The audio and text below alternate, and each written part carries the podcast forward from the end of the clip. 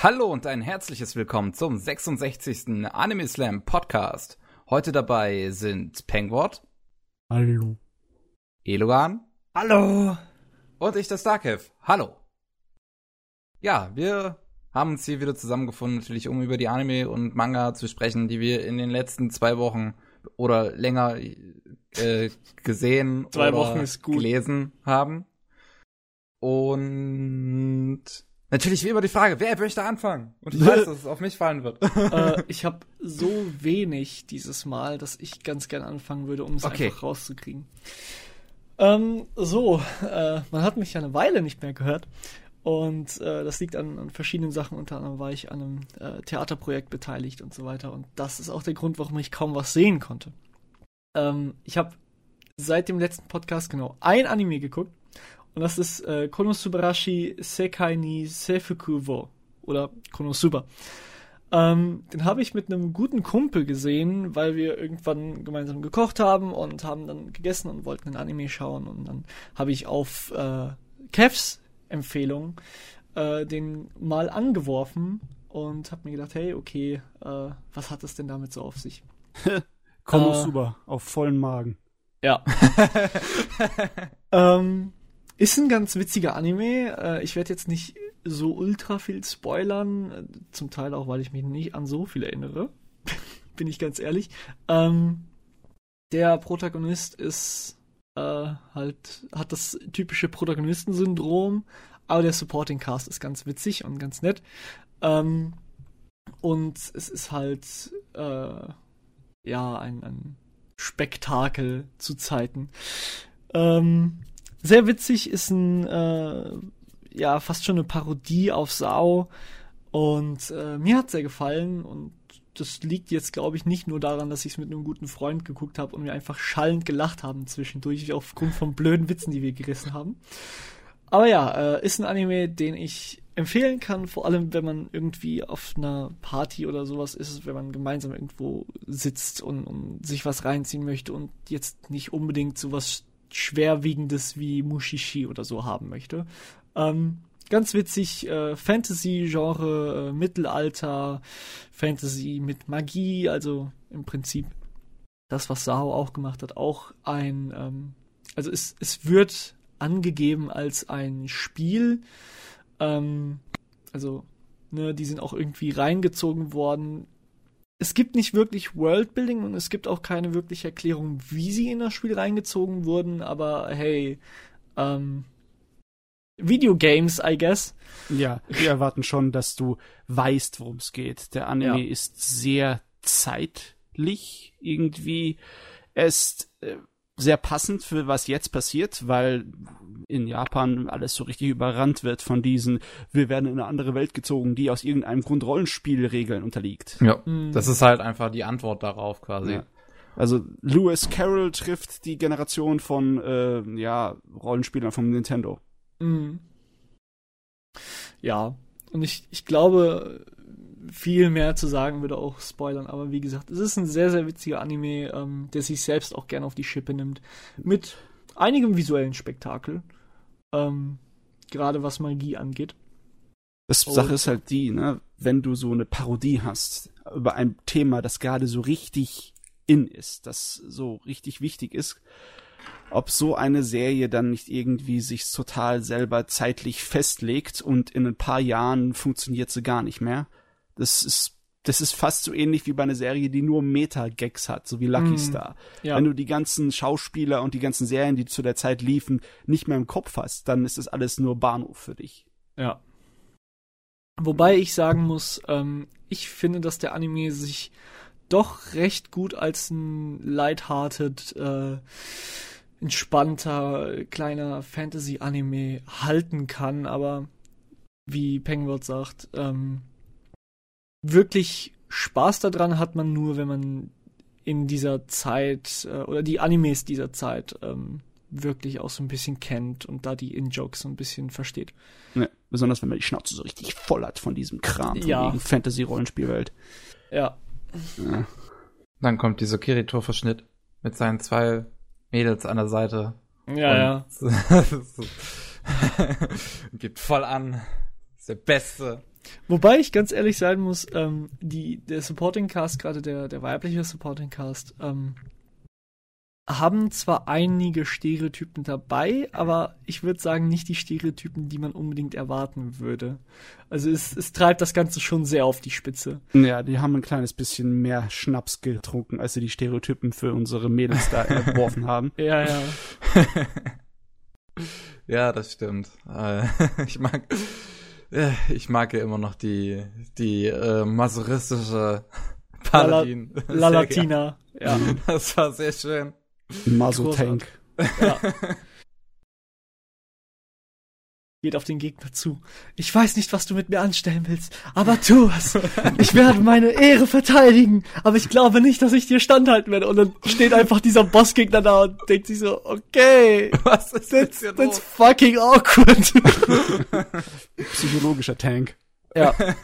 Und ich, ich finde das einfach großartig, weil es ist im Prinzip genau so, wie ein, ein echter, in Anführungsstrichen, Boss halt auf jemanden reagieren würde, der so komisch roleplayt, wie es halt leider bei vielen der, der aktuellen, hey, wir sind in einem RPG-Animes der Fall ist.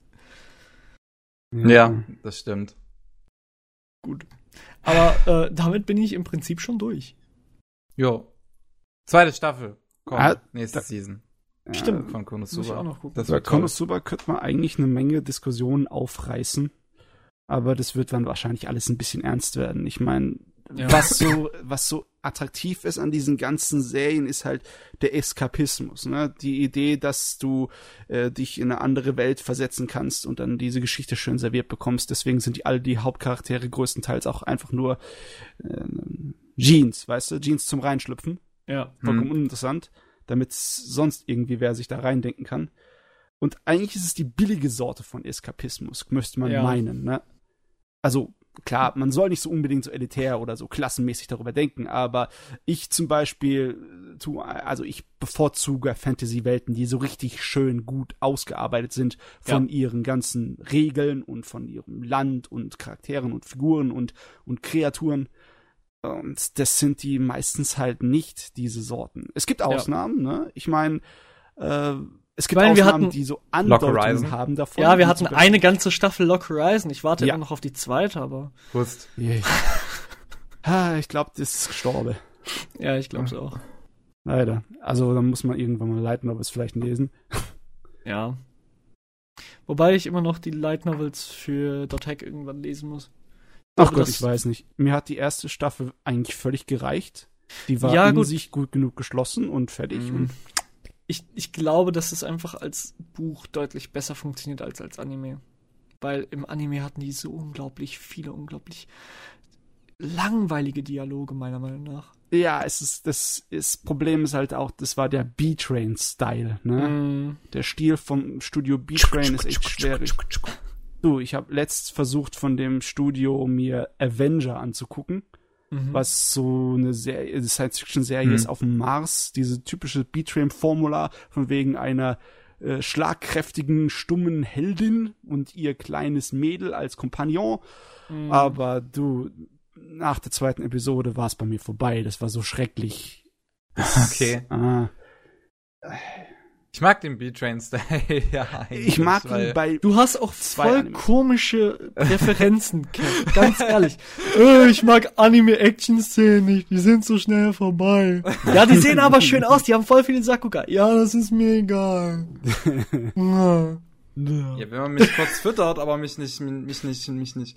Also, we weißt du, wenn man mir nur ein Stück Pizza gibt, aber nicht die komplette, dann werde ich da nicht satt. Weißt du, und, und das ist dein Fehler. Du denkst, dass richtig gute Sakuga-Szenen Pizza sind. Weißt du, du hast in, in normalem, du hast in normalem Action-Fernsehen hast du Pizza, da stimme ich dir zu. Aber richtig gute Sakuga-Szenen wie in One Punch Man oder in so vielen Shonen-Serien, die es teilweise gibt, das ist, das sind Trüffel. Die, Ja, das sind Das sind hochwertige kleine, Teile. Ja, das sind kleine, leckere Schokodingerchen, ne? Ja. Und keine riesige Portion voll mit Fett und Käse und. Ne? Ja. Aber äh, Fett und Käse muss auch ab und zu mal sein. Ja, klar. Aber weißt du, wenn ich in einen Feinkostladen gehe, dann schreie ich nicht, wo ist meine Pizza? Uh, ich würde ich würd's vielleicht mal versuchen. Einfach Ja gut, du bist aber auch Pavel, du magst Sau. Will ich Pavel? Pavel. Was wird denn das hier? Nee, du bist, ach Gott, sorry, ich bin, ich bin durch. Du kannst mich ruhig Chef nennen, aber Pavel ist natürlich. Nee, es tut mir leid. Äh, sorry, ich bin, Pavel hört sich anders an. ich muss, ich muss äh, dazu sagen, wie gesagt, ich war ja in einem Theaterprojekt eingespannt. Wir haben erst am Freitag gespielt und ich bin so kaputt, weil wir so intensiv gearbeitet haben. Deswegen, es tut mir leid, wenn ich Fehler mache. Das ist schon ne, Problem. Na gut, na gut, na gut, na gut. Ach, gut. ja gut, Konosuba. Ganz ehrlich, äh, so viele Parodie-Animes gab es in letzter Zeit nicht, oder? Also, Mm, es gab eine Menge nicht, lustige was und spaßige, aber so direkte Parodie-Animes für ein Genre äh, eher weniger. Deswegen ist es schön, dass der auch mal da hier hergekommen ist. Obwohl es war ja eigentlich fast nicht zu vermeiden, so wie das Genre ausgeschlachtet Ja, ja, wird in den letzten Jahren. Aber ich, ich muss ganz ehrlich sagen, es überrascht mich jetzt, wo du es ansprichst, dass es nicht wirklich so viele Parodie-Animes für das Genre gibt. Hm. Es gibt noch Bikini Warriors. Nee. Das könnte man rein. Nein, kann man nicht. Das nein, ist nein, auch eine nein, Parodie. Nein, nein, nein, nein, nein. Doch, das ist definitiv eine Parodie. Äh, das ist eine Parodie des Lebens. Also, wo wir gerade bei Parodie sind, äh, hat jemand von euch Keijo gesehen? Äh, ich habe etwas davon gesehen und es. Also, ich weiß nicht. Es ist für mich unattraktiv gezeichnet. Was? Aber die Machart davon ist geil.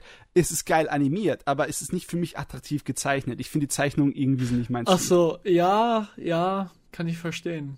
Es ist, ich, ich finde, man merkt bei Kaijo, also ich habe es jetzt auch noch nicht so Keijo. wirklich gesehen, Keijo, ich habe es jetzt auch noch nicht so wirklich gesehen, sondern halt nur mit GIFs, Webams und so ein Kram.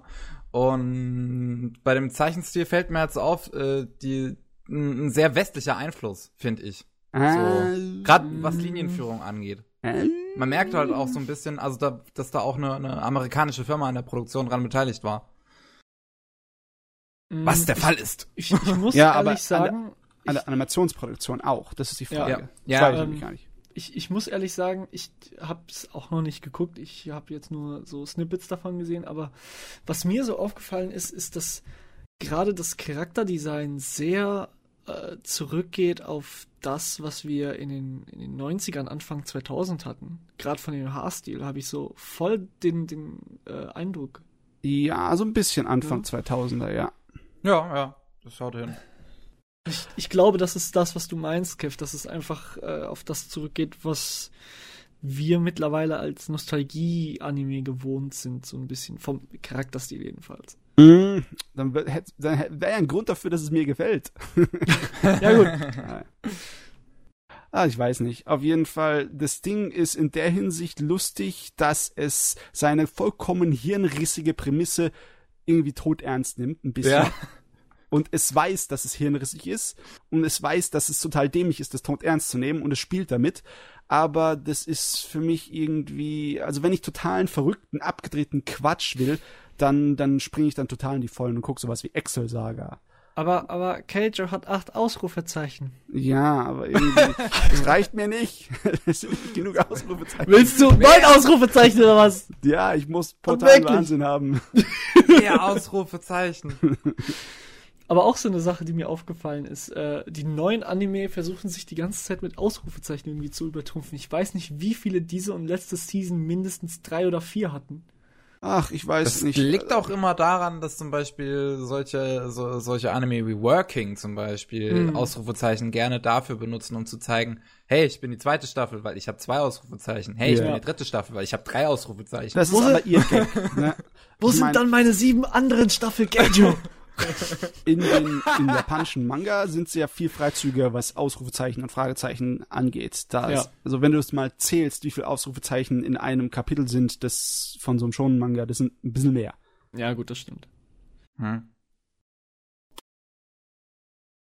Aber hm, ja, ich weiß nicht. Ich habe sowieso ein riesen ja, Hühnchen zu rupfen mit den Titeln in Animes. Aber die vielen Ausrufezeichen, das macht jetzt nicht den Brei fett. Äh, den Braten. Je nachdem. Ja. Hm. Wobei, wenn ich gerade so in die aktuelle Season schaue, sind eigentlich alles recht kurze Namen. Ja. Bis auf vielleicht die dritte Staffel von, von Haikyuu mit ihrem extrem langen Untertitel. Aber sonst recht kurze Namen. Nichts, was mich in Weißglut bringen würde. Ja. Ach jo, okay. Sollen wir mal schauen, was ich geguckt hab? Ja, bitte. Äh, ja, bitte. Da ich irgendwie gerade mit so einer komischen, schleichenden Erkältung kämpfe, habe ich auch nicht so viel geguckt. Ich hab in Yuri on Ice reingeschaut. Ui. Und die Und? Serie hat Bist du ja... jetzt eine Frau? Hm? Bist du jetzt eine Frau? Nein, nein, nein. Nein, nein, nein. Sowas passiert nicht. Ich hab, ach Gott, wie lange gucke ich schon Anime? Ich bin mir diesen, diesen Kram schon sehr lange bewusst. Nur, Dass du eine Frau bist. Ja, natürlich. Aber gut, natürlich. ich bin auch eine Frau, selbstverständlich. Ich bin, mein Yin und Yang ist in Balance. Aber wie kannst du das, wie kannst du den Anime denn gemocht haben? Es hat doch drei Ausrufezeichen. Ich habe doch gesagt. Ausrufezeichen machen bei mir den, den, den Brei nicht fett. Es Ja. ist nur zu wenig Ausrufezeichen. Hm? Okay, Yuri on Ice. Ähm, es fängt sehr, sehr gut an. Es fängt sowohl inhaltlich als auch handwerklich sehr gut an. Mhm. Es hat nur das Problem für mich, dass es mittlerweile in der Halbzeit der Serie äh, in Richtungen geht, die für mich persönlich weniger attraktiv sind. Es hat ja Okay. angefangen damit, dass es den ganzen schonen Ei-Kram größtenteils ein bisschen auf die Schippe nimmt und mit ihm spielt, so eine spaßige Nebenbeisache. Und dann gegen Mitte der Serie wird's sehr Fanservice-lastig und dann wird's auch tatsächlich, geht's direkt in die Richtung. Das heißt im Sinne von, es entwickelt sich in Richtung Homoromanze. Mhm. Und das ist ja ganz nett, aber es ist überhaupt nicht mein Ding. Die Produktionsqualität am Anfang, ja, haben sie natürlich auch nicht die ganze Serie über gehalten. Das sind mehr Wiederholungen von Animationsroutinen und mit Tricks gearbeitet. Was ja nicht schlimm ist, es ist ja insgesamt optisch ein absoluter bombastisches Ding. Aber für mich hat's einfach so an, an Dings verloren, an Puste. Jetzt nehmen die Puste meiner Meinung nach geht die mehr aus. Mhm. Aber das liegt nur an meinem persönlichen Vorleben, ehrlich gesagt.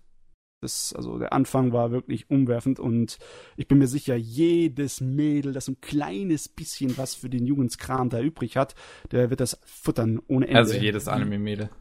Das Anime-schauende Mädel. ich würde das nicht unbedingt auf jedes Anime-Mädel ausweiten. Ja? Ausnahmen gibt's ja immer. Aber Wo ist Zenobia, wenn wir eine Umfrage für Frauen brauchen? ja, aber die Zenobia hat auch lieber, als wenn es hübsche, süße Mädels sind. Ja, Ne? gut, das ist richtig. Okay. Ah, Yuri on Ice, was war denn das Beste davon? Ich meine, die Animationen sind schon klasse und die Art und Mhm. Weise, wie die Anatomie und äh, korrektes Darstellen von Bewegungen da machen, das ist, ist wunderbar.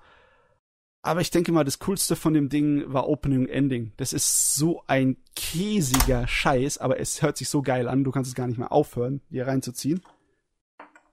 Was ich gerade gepostet habe, sind, glaube ich, Bilder aus der neuesten Folge von Yuri on Ice. Und ich bin mir jetzt, glaube ich, also es sieht schon ziemlich nach nach äh, Yaoi aus. ja, es hat sich viel mehr wieder zu Fanservice und richtigen, äh, ja, so fast schon ernsthaften Homo-Romantik entwickelt.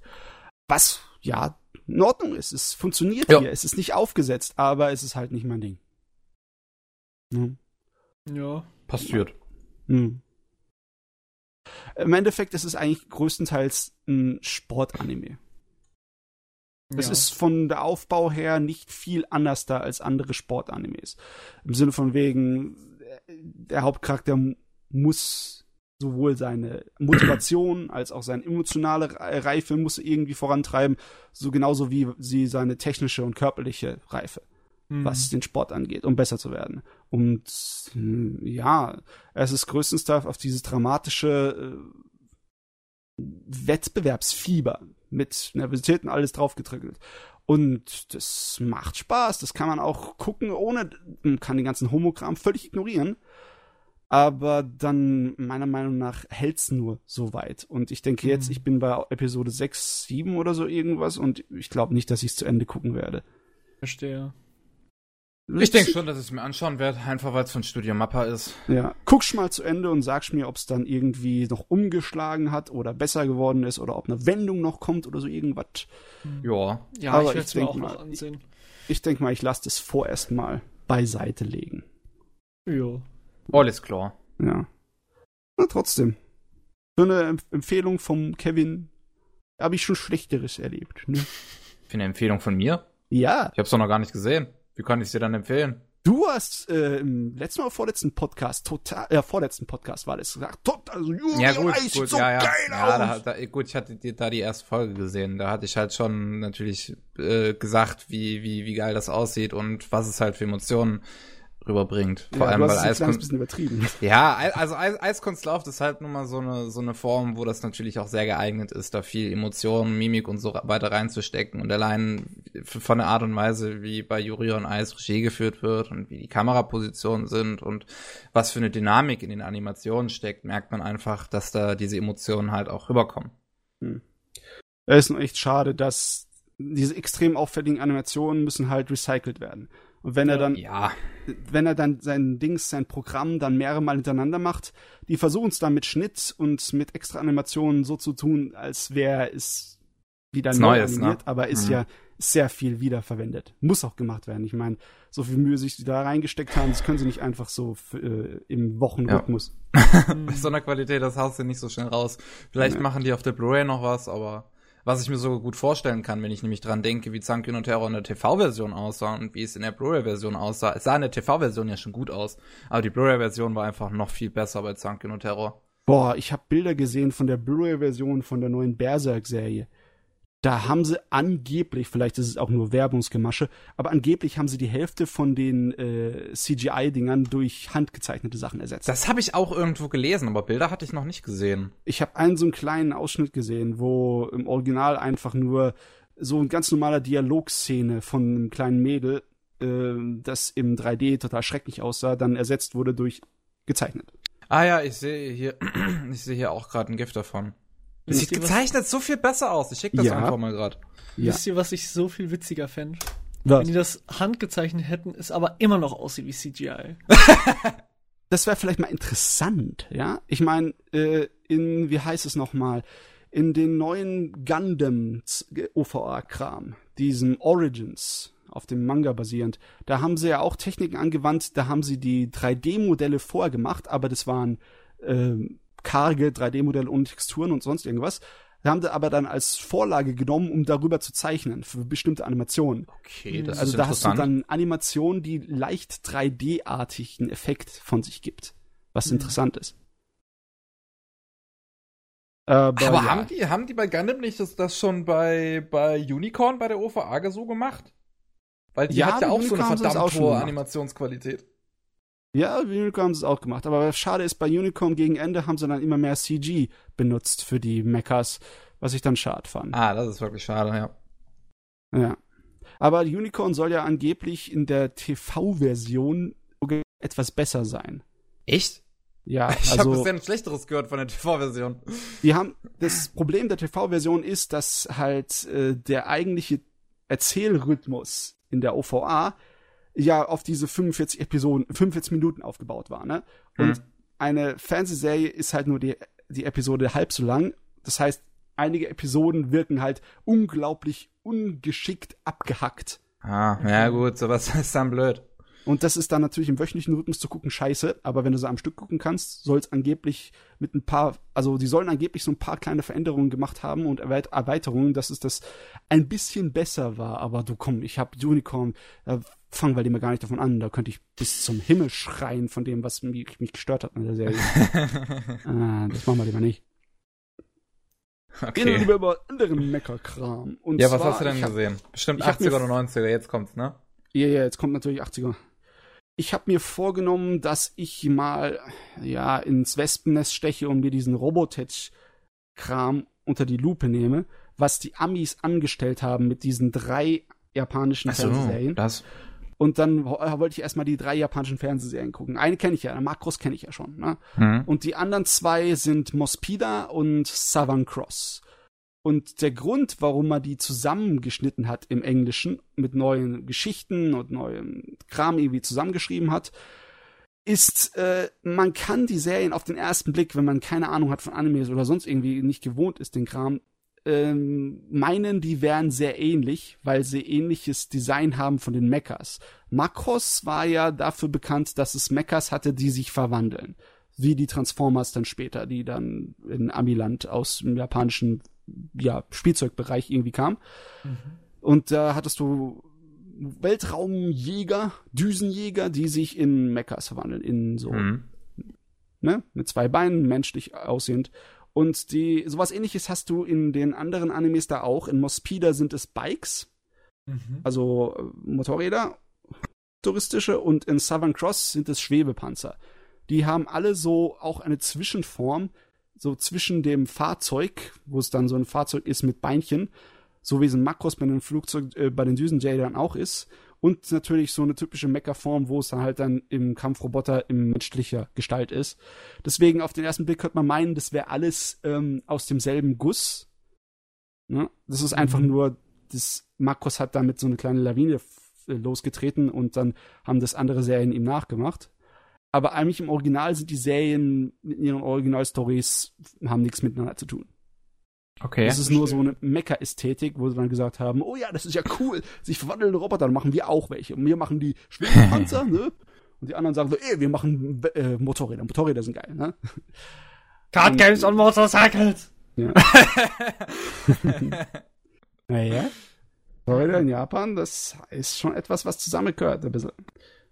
Mhm. Auf jeden Fall, ich habe Mospida mal angefangen vor einer Weile, aber da die erste Episode ging mir ein bisschen auf den, Sack, auf den Sack. Echt, also die Charaktere besonders waren sehr nervig.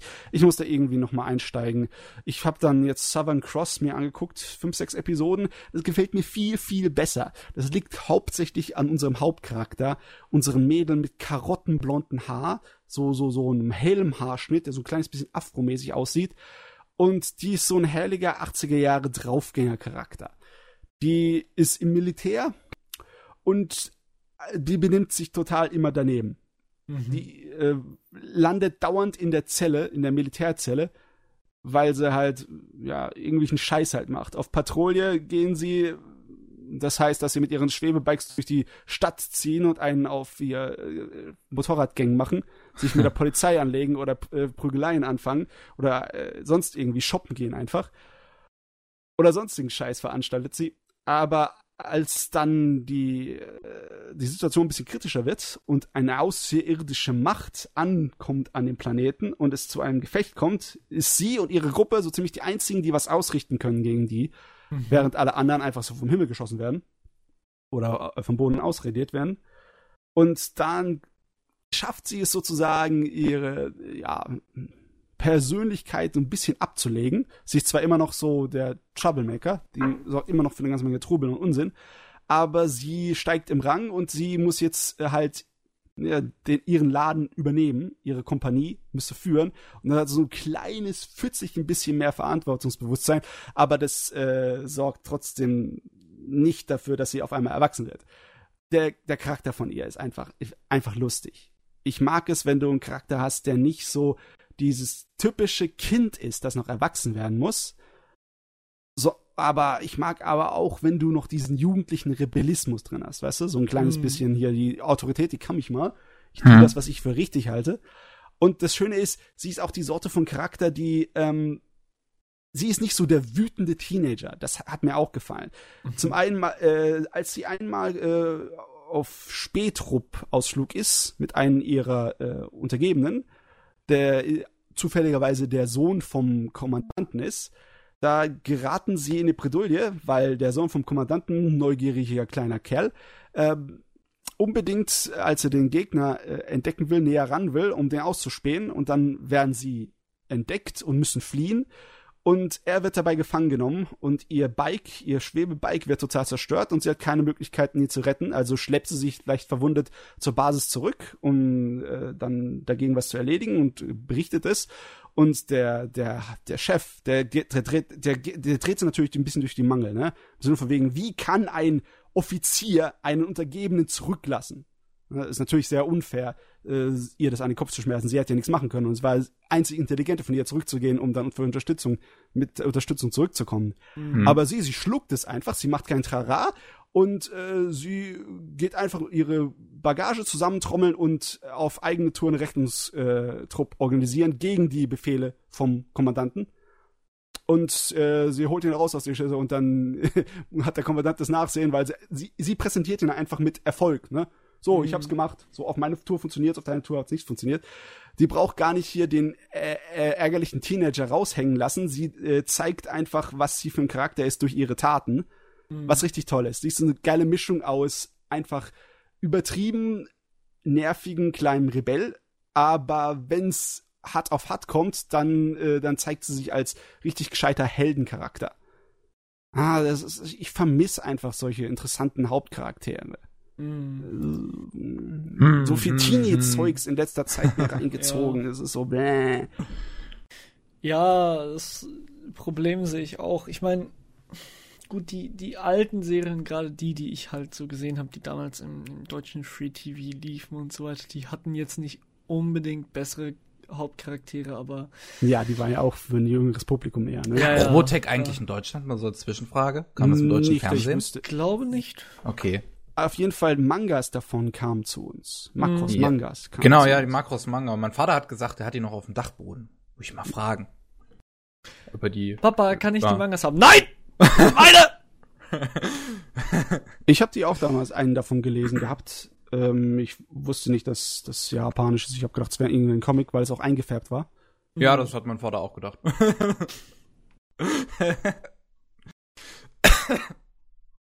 Aber ich gucke mir hier gerade so Bilder an und es sieht äh, noch recht gut aus, tatsächlich, die Serie. Ja. So, recht gut gezeichnet. Bei den Zeichenstil und Charakterdesign, dann könnte man auch verstehen, warum die das in Robotech dann als so ja, es sieht verkauft sehr Makros aus.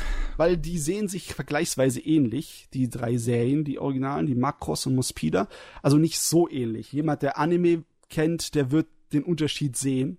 Mhm. Aber jemand, der mhm. nicht so bewandert damit ist, den könnte man das vielleicht verkaufen.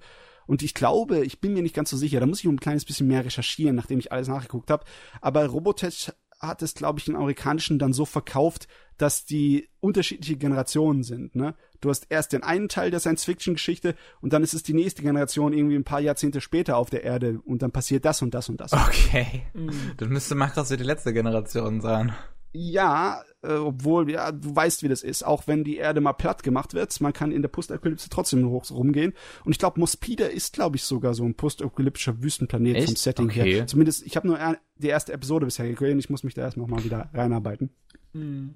Aber das ist jetzt im Moment mein Projekt, was so 80er Jahre Mecha-Anime angeht.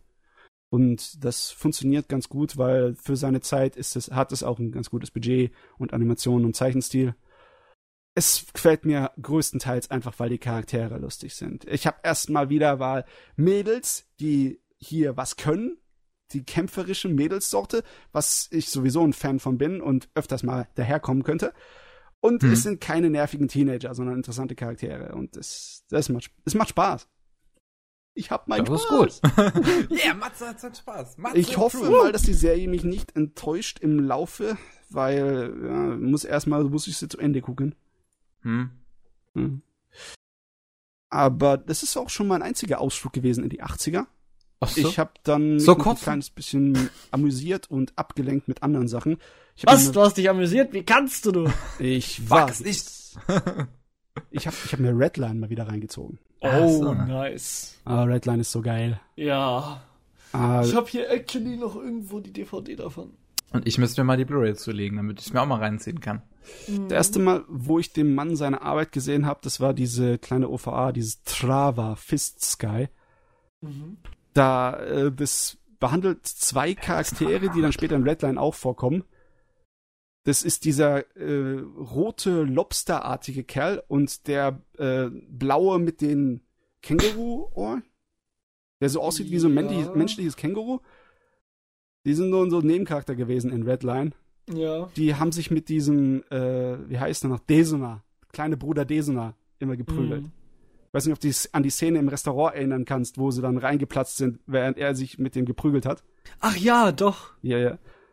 Und das ist einfach so eine kleine mini abgedrehte Sci-Fi-OVA, mhm. äh, wo die zwei die Hauptcharaktere sind. Und das ist vom Stil her, da sieht man ihn schon mit seinen extrem dicken schwarzen Schatten und Umrisslinien. Es ist ja ein herrlicher optischer Stil, besonders die Farben sind toll. Hm. Ja, Ja, ich muss, ich muss generell auch sagen, der, der ganze Stil von dem Film und auch von den Leuten, die da mitgewirkt haben, der ist einfach geil. Der, der äh, bringt so viel, so viel Energie auch rüber. Das ist eine Sache, die ich bei vielen Animes teilweise heutzutage vermisse, dass einfach diese, diese Energie und der Nachdruck da drin sind. Hm. ja, das könnte größtenteils was mit dem Animationsstil zusammenhängen. Ne? Ja, wahrscheinlich. Weil heute ist so viel Fernsehserie und nicht allzu viel OVA und äh, Kinofilmmaterial Mhm. da.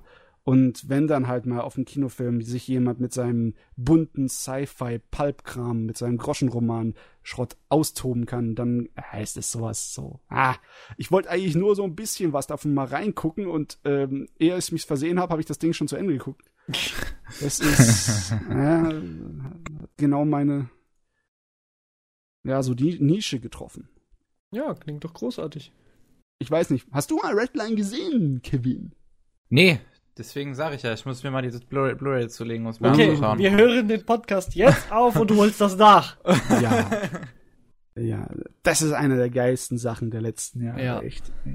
Und ich muss auch ganz ehrlich sagen, als jemand, der überhaupt kein Interesse an äh, Motorsport und sowas hat, der äh, Formel 1 unglaublich langweilig findet, der auch die ganzen Motorsport-Animes überhaupt nicht interessant fand, der hat mich echt vom Hocker gehauen. Ja.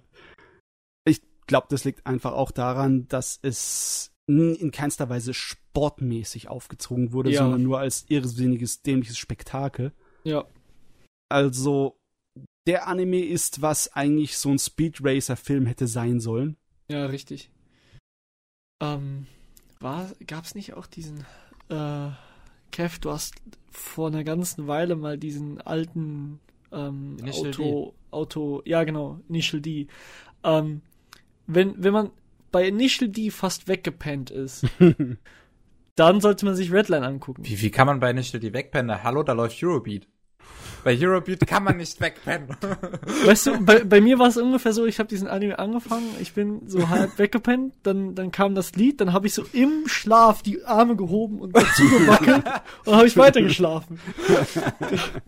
Aber ich sag mal, äh, selbst wenn man Initial D total hyped und so, ähm, Redline ist eine ganz andere Klasse. das kann ich mir von gut Hype. vorstellen.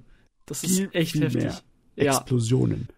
Ja, nicht nur Explosionen, auch einfach, ähm, ich habe das Gefühl, dass mehr, ähm, mehr, ach, ich, ich kann heute nicht sprechen, es tut mir unglaublich leid. Ähm, es hängt mehr davon ab, dass der äh, Protagonist das Rennen gewinnt. Im Meinst du, Gegensatz man zu fiebert mehr mit? Meinst du? ja, genau, danke. Boah, ich kann echt nicht sprechen heute. Ähm, ja. ich habe ich hab einfach das Gefühl, mehr involviert zu sein als Zuschauer. Dass ich halt wirklich aktiv äh, möchte, dass der Protagonist das Rennen gewinnt und dass er halt weiterkommt. Und bei Initial D war es halt so, ich denke mir so, ja, wir fahren halt Auto und irgendwer hat das bessere Auto. Und ein bisschen mehr Skill. Okay. Aber ja, okay. Initial D war eigentlich von den Charakteren, wenn du besonders wenn du so einen Manga liest, wo es ein bisschen schneller vorangeht, war eigentlich schön in Ordnung. Das war erwachsen und Ja. äh, ganz schön dramatisch. Aber die in Redline sind die Leute halt nicht nur erwachsen, keine nervigen Teenager, sondern sie sind cool ohne Ende. Ja. Es ist cooles Faktor Maximum. Und ich meine, es hilft natürlich total, dass sie over-the-top-Möglichkeiten haben, ihr Vehikel noch zu beschleunigen und hast du nicht gesehen. Ja. Das ist so heftig. Oh, das ist gigantisch. Also, ähm, für, für die Zuschauer, die Blackrock Shooter gesehen haben und die gesehen haben, wie viel Gewicht da in den Animationen ist, das ist im Prinzip so der, der unterste Punkt, den man in Redline hat. Ja. Da geht's von Wumms über, ja, Sachen, zu denen fehlt ein Soundeffekt. So bombastisch sind die. Also, Aber das ist gut, ja. Redline Ja, ist genau. auf jeden Fall sehr gut für die Zerstreuung. ja. Ne? Ich meine, ist nicht unbedingt Hirnfutter, die Geschichte. Nee, wobei ich sagen muss, wenn man auch so ein bisschen äh, tiefer gehen möchte, gibt Redline genug Anstöße dafür, weil einige, gerade nach der, äh, nach der Pub-Szene, fand ich, ähm, gab es so den, den ein oder anderen Gedankenanstoß, über den man, wenn man so ein bisschen mehr drüber nachgedacht hätte, wirklich einen kompletten Abend philosoph hätte philosophieren können. Aber das ist auch eine Sache, die ich dem Anime zugute halte. Es ist kein Anime, der sagt, oh, wir sind jetzt geistreich und philosophierend, weil wir müssen, sondern es ist einfach Teil des Lebens von den Charakteren. Die ja. überlegen halt über solche Sachen, die denken an sowas und lassen sich davon aber nicht beirren. Ja, Charaktermotivation, das haben sie. Sisi, Sisi. Mhm. Und natürlich auch das äh, Weltendesign. Man könnte, was weiß ja. ich, wie viele Fanfiction-Kram schreiben über das Universum, das der Kerl da so oh, angedeutet ja. hat. Das ist schön. Oh, äh, wo wir bei gigantischen Welten sind, da können wir gleich noch das letzte besprechen, was ich mir reingezogen habe. Und zwar, ich habe zum Ausprobieren mal wieder ein bisschen One Piece geschaut. Oh boy. Mhm. Und ich hab, äh, ich finde es wirklich interessant, die äh, neuere One Piece Produktion. Die, das ist für mich anders, als ich so schon ein Battle Anime im Fernsehen in Erinnerung hatte. Und zwar allein vom Format her haben sie es ein bisschen geändert. Mhm. Die neue One Piece Serie, ich habe irgendwie in den 400er Episoden da so mal ein bisschen reingeschaut. Und ich habe auch nachgeprüft, heute ist es immer noch so, in den jetzigen, in den 700er Episoden, die hat ein viel, viel längeres Intro. Das Intro ist 2 Minuten 45 lang. Okay. Das hat kein, kein 90 Sekunden Intro. Was? Ja. Warum so lang? Ich das kann mir gut vorstellen, dass denen so langsam das Material ausgeht. Nee, ich weiß nicht, ob die, die, die, die haben sich einfach einen Stil so neu angewöhnt. Äh, längere Intros, längere Intro-Animationen und dafür keinerlei Endings. Kein okay. Ending? Nee, beziehungsweise wenn Ending, dann sind es nur kurze Sachen. Und okay. die haben anscheinend jetzt sich so eingespielt, dass sie ähm, viel, viel mehr von der Zeit des Animes sich aufsparen, indem sie immer am Anfang eine relativ aufwendige Zusammenfassung der Geschehnisse und der Welt so mm, reinmachen. Das verstehe. heißt, One Piece, die Geschichte von jeder Episode fängt erst so ab der 5-Minuten-Marke an. Manchmal sogar später. Verstehe, verstehe. Es ist also halt, ich habe nämlich erst gedacht, äh, die machen das, um äh, Zeit und Budget zu sparen. Dann hast du gesagt, die haben kein Ending. Dann dachte ich mir, oh, okay, dann ist es wahrscheinlich nur eine Stilsache. Aber nein! Sie, ja, also, sie machen es wahrscheinlich wirklich, um, um ja. Zeit ja. zu sparen, um Geld 100%. zu sparen und damit sie halt nicht allzu weit, also damit sie immer noch bei, in der Nähe des Manga bleiben. Ja. In, in der letzten Episode sahen sie, was in Episode 322 passiert ist. Du, aber erstes Mal, das geht auf und mhm. es geht auf eine Art und Weise auf, wo ich eigentlich nicht erwartet habe, dass es so unterhaltsam ist. Ich hatte okay. eigentlich erwartet, dass wir nicht in One Piece reinkommen, dass es wieder so zähe Masse ist, die sich ewig lang vorzieht. Mhm. Es läuft zwar immer noch sehr langsam, aber es ist viel, viel einfacher zu gucken. Und im Endeffekt ist mehr in einer Episode drin als in dem anderen äh, schonen Kram. Ich meine, ich habe bei Fairy Tale habe ich auch immer meine Probleme, dass ich immer wieder aufhören muss, weil der, der Erzählstil einfach viel zu lang gezogen ja. ist. Da ist oh, Kaugummi oder Käse auf Pizza ist da gar kein Vergleich dazu. Hm. Aber ich, bei One Piece äh, da wo ich jetzt mal reingeschaut habe zum Spaß an der Freude, da hat es echt Spaß gemacht, die Art und Weise, in welcher Geschwindigkeit es voranlief. Es ist immer noch langsam, aber es ist nicht zu langsam. Es mhm. ist auch so, dass sie nicht zu viel Zeit einsparen. Sie sparen immer nur ein bisschen ein. Normalerweise, wenn du so eine 24-minütige Episode hast und 90 Sekunden hast du äh, Abspann und 90 Sekunden hast du Vorspann, plus noch 30 Sekunden irgendwie Vorschau auf die nächste Episode, aber meistens hast du vielleicht so 21 bis 22 Minuten übrig. Ja. Immer. Für die eigentliche Episode. Und One Piece tut es runterkürzen auf so etwa 18, 19 Minuten. Das ist nicht mhm. viel. Die sparen vielleicht zwei bis drei Minuten an Aber es Material. summiert sich. Aber es summiert sich, besonders über so eine lange Serie wie One Piece. Und dann habe ich das mal mit dem Manga verglichen und die schaffen es tatsächlich so ziemlich genau seit über fünf Jahren äh, ein Kapitel, eine Episode ungefähr zu schaffen. das ist doch wohl der Manga Weekly Release. Ja. Normalerweise ja. schafft man sowas bei Monthly Releases, wenn ich an Soul Eater denke. Da war auch eine Episode, ein Kapitel vom Manga, bis es sich dann abgekoppelt hat. Da musst du mal überlegen, wie eingespielt und wie gut gemacht es ist mit der Produktion von dem One Piece Anime. Mm, das ist schon erstaunlich, ja. Weil da habe ich mich jetzt auch gewundert, äh, wie gut das Ding aussieht mittlerweile. Ich weiß ja, dass Toei Animation sehr gerne mit viel Vektoranimationen herumspielt Mhm. und weniger so das handgezeichnete einscannt und dann am Computer bearbeitet. Aber in dem, was ich jetzt reingeguckt habe, ein bisschen nachrecherchiert habe von One Piece, scheint es mir so, dass sie beides benutzen. Und zwar in sehr guter Qualität. Da siehst du richtig tolle Schlüsselbilder, Animationen und du siehst, was ich besonders gut finde, die richtig feine Benutz Benutzung von Farben. Also heutzutage im digitalen Anime-Zeitalter ist es öfters mal ein Problem, dass der Anime von den Farben her nicht unbedingt so, so schön ist. Das passiert mir öfters. Hm.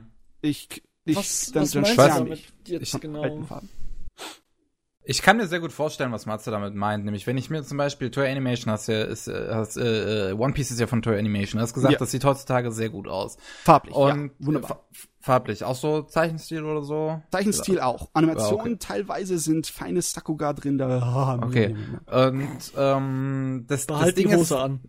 Das Ding ist, wenn ich mir dann so andere Sachen von Toy Animation anschaue, dann ist das wahrscheinlich, äh, dann, dann fokussieren die sich wahrscheinlich einfach viel zu sehr auf One Piece. Das World ganze Trigger. Talent des Studios ist da eingespannt. World Trigger sah zum Beispiel in meinen Augen absolut hässlich aus. Ich fand World Trigger unf grauenhaft von seiner Optik und auch farblich ist es eine Matschepampe wie ein Call of Duty Ghost oder sowas, wo einfach alles grau und grau ist. Ah, das ist schade. Dragon Ball Super sah ja auch, äh, die TV-Version sieht ja auch immer Dragon Ball super, ey. Die TV-Version von Dragon Ball damit. Super sieht auch scheiße aus. In der Blu-ray haben sie einiges Oh. retten können, aber die TV-Version ist grässlich. Die war zeichentechnisch nicht besonders. Deswegen, also dafür, dass One Piece gut aussieht, sehen die anderen Serien von Toei Animation deswegen wahrscheinlich nicht so gut aus. Ah ja, dieser Produktionsgigant One Piece, das ist ja ein Riesenzug, der nicht stehen bleiben darf und immer vorangeschubst werden muss. Mhm. Ja, da wird wahrscheinlich das ganze Talent drin irgendwie äh, eingespannt sein und keine Zeit wirklich groß für was anderes haben. Das, Und trotzdem macht man mir- was anderes. das gibt mir gerade eine mega gute Überleitung, die nicht unbedingt was mit Anime zu tun hat, aber darf ich sie trotzdem raushauen? Hau rein, hau rein. Äh, nämlich, äh, wie du sagst, ne, äh, One Piece ist das mega Zugpferd von Toei Animation. Äh, so ist Pokémon natürlich das Zugpferd äh, von seinem Animationsstudio. Zum OLM. großen Teil. Genau, danke. Und äh, da habe ich letztens, weil ich halt äh, ein Riesenfan von Pokémon bin und natürlich auch Pokémon Sun and Moon äh, vorbestellt habe und ich bin ein Vollidiot und habe das nicht über Amazon gemacht, ansonsten hätte ich die Spiele schon. Ja. ähm, und da, da bin ich auf ein Interview gestoßen, ähm, weil es gab ja äh, Gerüchte, dass Ash endlich es schafft, die, die Liga zu besiegen. Äh, was im Endeffekt nicht dazu gekommen ist, äh, mittlerweile ist die äh, Sun and Moon Anime-Reihe draußen in Japan und Die erste Folge Sie- zumindest. ja, genau. Und äh, da ist er immer noch Protagonist. Und ich bin auf ein Interview gestoßen, wo ähm, der äh, Production Director, glaube ich, war es, äh, gesagt hat, ja, äh, diese Gerüchte hätten stimmen können. Äh, es war im Gespräch, aber im Endeffekt hat sich einfach der Einfachheit halber herausgestellt, dass man Ash erst dann zum äh, Liga-Champ machen wird, wenn äh, Pokémon kein Geld mehr einbringt. Als komplettes Ende der Reihe. Ah ja, diese Und- Also großen, nie. Ja, diese gigantischen Dinger, die sind von anderen Mechanismen werden die gesteuert, ne? richtig. Und das finde ich persönlich unglaublich schade, weil zum einen nimmt das einfach meiner Meinung nach sehr viel der ähm, der Erwartung raus, wenn du in den Anime gehst und sagst, ah, er macht wieder die Liga und er wird wieder nichts schaffen. Und nö. Ja. Ähm, auf der anderen Seite hätte ich halt sehr viel lieber einen neuen Protagonisten gehabt. Ja, das ist sowas mit der Ja. Kreativität, ne? Wenn du Mhm. ein Werk hast wie One Piece, wo halt der Autor die treibende Kraft ist. Obwohl ich bin mir ziemlich sicher, dass im Laufe der Jahre Autor und Anime-Produktionsstudio so ein kleines bisschen sich engagiert haben, weil Das denke ich auch. Wenn das so, wenn ein Kapitel eine Folge ist, dann muss das so sein. Ja. Und ich glaube aber auch, das war ein glückliches Verhältnis, das sich angepasst hat über die Jahre, weil wenn du ein One Piece Manga Kapitel dir mal reinliest, da ist relativ viel Inhalt in einem Kapitel von so einem Shonen Jump Ding, als bei anderen ist. Wenn du dir dann Mhm. Bleach Kapitel angehst, das geht dann so wut wut wut durch und dann war nicht allzu viel in einem Kapitel passiert. Aber Mhm. bei One Piece ist da schon mehr drin und das äh, lohnt sich, also eignet sich dann eher daraus, eine Serie, äh, eine Fernsehepisode zu machen. Hm. Da Ja. kann man auch ein bisschen langstrecken und ein bisschen spielen, rumbasteln. Aber wenn du dann etwas hast, das nur von, also was heißt nur von, aber größtenteils von irgendwelchen wirtschaftlichen Interessen getrieben wird, dann kann es mit der Kreativität natürlich ein kleines bisschen karg aussehen. Hm. Ja, so Pokémon. Hm. Ich müsste mal, Ja. also ich, ich müsste mal äh, den, den Manga zu Pokémon Sonne und Mond äh, lesen. Der läuft schon seit zwei Monaten. Und Echt? der hat einen anderen Protagonisten. Der hat Echt? keinen Ash. Aha. Deswegen Nee. müsste ich mal schauen. Das würde mich schon interessieren, ob man Vielleicht halt auch einen, Manga lesen. Vielleicht nicht doch einfach ein anderer Protagonist eher geeignet ist für solch Ja. eine Serie. Ich muss ja immer noch den, ähm, die, die, das Spin-off da schauen mit dem anderen Protagonisten zu X- und Y-Zeiten. Hm, ja, diese, diese vierteilige Serie da. Ja, genau. Ach Gott. Ja, aber das, das, das war der Tangent, über den ich gehen wollte. Ja, aber das war kein so schlechter Tangent, wenn wir schon bei Giganto-Serien sind, die Mhm. Industrie beherrschen, eigentlich man bezeichnen könnte als. Ich Hm. finde, die sollten mittlerweile echt ein eigenes Genre haben. Einfach, du hast Shonen Jump, du hast Shonen Anime, du hast Battle Anime und du hast Giganto Manga Anime, also Giganto Anime Anime, Ja. äh, die einfach definitiv über 1000 und 2000 Folgen gehen. Na, ja, ja, so wie muss es nicht sein. Aber wenn du über die, die großen Monster redest, dann haben wir, sind wir jetzt ja in einem Zeitraum, wo die großen Monster zu Ende gehen. Ich meine, One Piece hat noch eine Menge vor sich, aber Naruto ging zu Ende. Äh, Ja. Gintama steuert jetzt äh, ja pflichtbewusst auf sein Ende zu und Bleach ist auch zu Ende, ne? Also wir sind jetzt gerade in der Zeit, wo die Monster mit mehreren hundert Episoden der letzten 10, 15 Jahre zu Ende gehen. Oder zu Ende Da gegangen sind. recht. Das ist schon heftig. Was, was mich gerade so zum Denken bringt, wäre es heutzutage überhaupt möglich, so eine Monsterserie zu etablieren? Das ist Weil- eine gute Frage, ne? Das ist- Weil ehrlich äh, gesagt, ich glaube nicht mehr. Weil einfach so, also jetzt ohne das irgendwie ähm, blöd zu meinen oder so, ähm, ich glaube einfach, dass zu Anfang der 2000er, gerade dadurch, dass es halt so einen Push in den westlichen Markt gab und das alles mit Spielen, kombini äh, mit Spielen kombiniert wurde und so, ähm, ich glaube, das war der perfekte Nährboden dafür und das hat sich ja dann auch gezeigt. Ich meine, Pokémon läuft jetzt über locker 800 Folgen, One Piece äh, genauso. Und ähm, diese ganzen Giganto-Animes, die hatten damals eine gute Möglichkeit, weil sie halt das Genre waren, was damals einfach das gefragteste war. Und heutzutage haben wir halt so einen anderen Fokus. Wir haben auch von allem, was ich so mitbekomme, kaum noch Animes, die ähm, mit so großem Merch wie Pokémon oder One Piece es damals äh, waren, gestartet haben. Und Mhm. geschweige dessen, dass irgendein neues Videospiel rauskommt und da was ranzieht. Ich meine, ja, Yokai Watch ist ein Anfang, aber Yokai Watch ist auch nur äh, Pokémon mit Geistern. Ja. Also diese großen Monster-Serien, die kamen ja eigentlich immer aus dem Shonen-Bereich, ne? Shonen Jump war halt das große Monster. Und zu der Zeit, wo halt das auch angefangen hat, da hatte Shonen Jump noch eine viel größere Auflage. Ja, das stimmt. Ende der 90er, Mitte der 90er, Ende der 90er war die Auflage doppelt oder mehr als doppelt so hoch, wie sie jetzt ist. Mhm. Okay. Und das jetzt, also einige Leute spekulieren schon darüber, dass ähm, Sachen wie My Hero Academia ein möglicher Nachfolger von den großen schonen Dinger sein, werden Hero könnte. Academia hätte es wirklich verdient, tatsächlich ein neuer Langzeit-Anime auch zu werden. Ich hab's Aber- immer noch nicht gesehen. Aber ganz ehrlich, ich glaube, bei Hero werden sie sich ein anderes Format vornehmen. Ich denke, die werden nicht am Stück eine laufende Serie produzieren, sondern Ja, immer wieder in Etappen, weißt du? Es könnte gut sein, dass es halt wie bei Jojo machen. Ja, Ja, Einfach und, so eine, eine Staffel pro Jahr raushauen. Ja, und das ist so der, der zweite Gedanke, den ich dazu hatte. Nicht nur, dass äh, man das einfach vom, vom Genre her nicht etablieren konnte, sondern weil ich auch glaube, dass es sich einfach nicht mehr lohnt.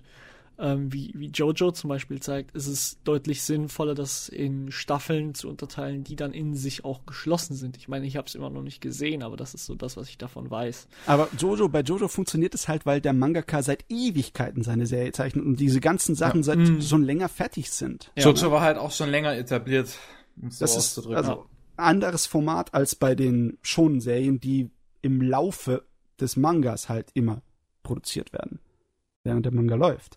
Ja. Ist echt die Frage, ob jetzt, wo alle weg, so langsam weggehen, dann später nur noch One Piece übrig bleibt und in zehn Jahren ist wahrscheinlich auch One Piece zu Ende. Also ganz ehrlich, bevor Pokémon fertig ist, wird One Piece enden. Das kann ich dir jetzt schon sagen. Wahrscheinlich. Pokémon ist eher so eine, eine andere Sorte von Franchise. Nicht nur das, Pokémon ist einfach noch so eine Franchise. Ich meine, One Piece läuft stark. Ne, Das Ja. sieht man auch noch daran, dass es wahrscheinlich noch zehn Jahre laufen wird. Ähm, aber One Piece verliert immer mehr Leute, weil es einfach neben dem Anime und dem Manga nicht wirklich was gibt, was die Leute daran hält. Auf der anderen Seite, Pokémon bringt spätestens alle zwei Jahre ein neues Spiel raus und dann gibt's einen neuen Hype und dann gucken die Leute nochmal den Anime und dann äh, Ja, die, der Ne? große Erfolg der Produktpalette insgesamt, da muss ich mal nachrecherchieren. Ähm, ich weiß, dass äh, die Einschaltquoten für One Piece nicht normal sind. Also ein Anime, jeder Anime träumt von solchen Einschaltquoten. Ja, ja. Anime generell haben nicht so gigantische Einschaltquoten im japanischen Fernsehen, aber der One Piece kommt daher und macht so, puh, hier, macht sich Mhm. breit. Und zu One Piece werden ja auch relativ regelmäßig extra Sachen produziert. Merchandising haben die auch viel und Computerspiele. Aber ich bin mir jetzt gar nicht so sicher, ob das, die, die ganze Franchise von One Piece so erfolgreich sind wie die Hauptmaterialien, wie der Manga und der Anime. mh, Das weiß ich jetzt ehrlich gar gar nicht. Und es kann gut sein, dass die weniger erfolgreich sind als das ganze Konzept von Pokémon. Das Gesamtkonzept. Ne? Ja, ich muss aber auch sagen, äh, da hat Pokémon wirklich damals alles richtig gemacht. Ich meine, jeder Pokémon-Klon, der heutzutage rauskommt, ist einfach schlechter als Pokémon. Kann man nicht anders sagen. Gibt es irgendwelche Pokémon-Klons, die wirklich so erfolgreich waren, dass sie so neben, neben Pokémon stehen können?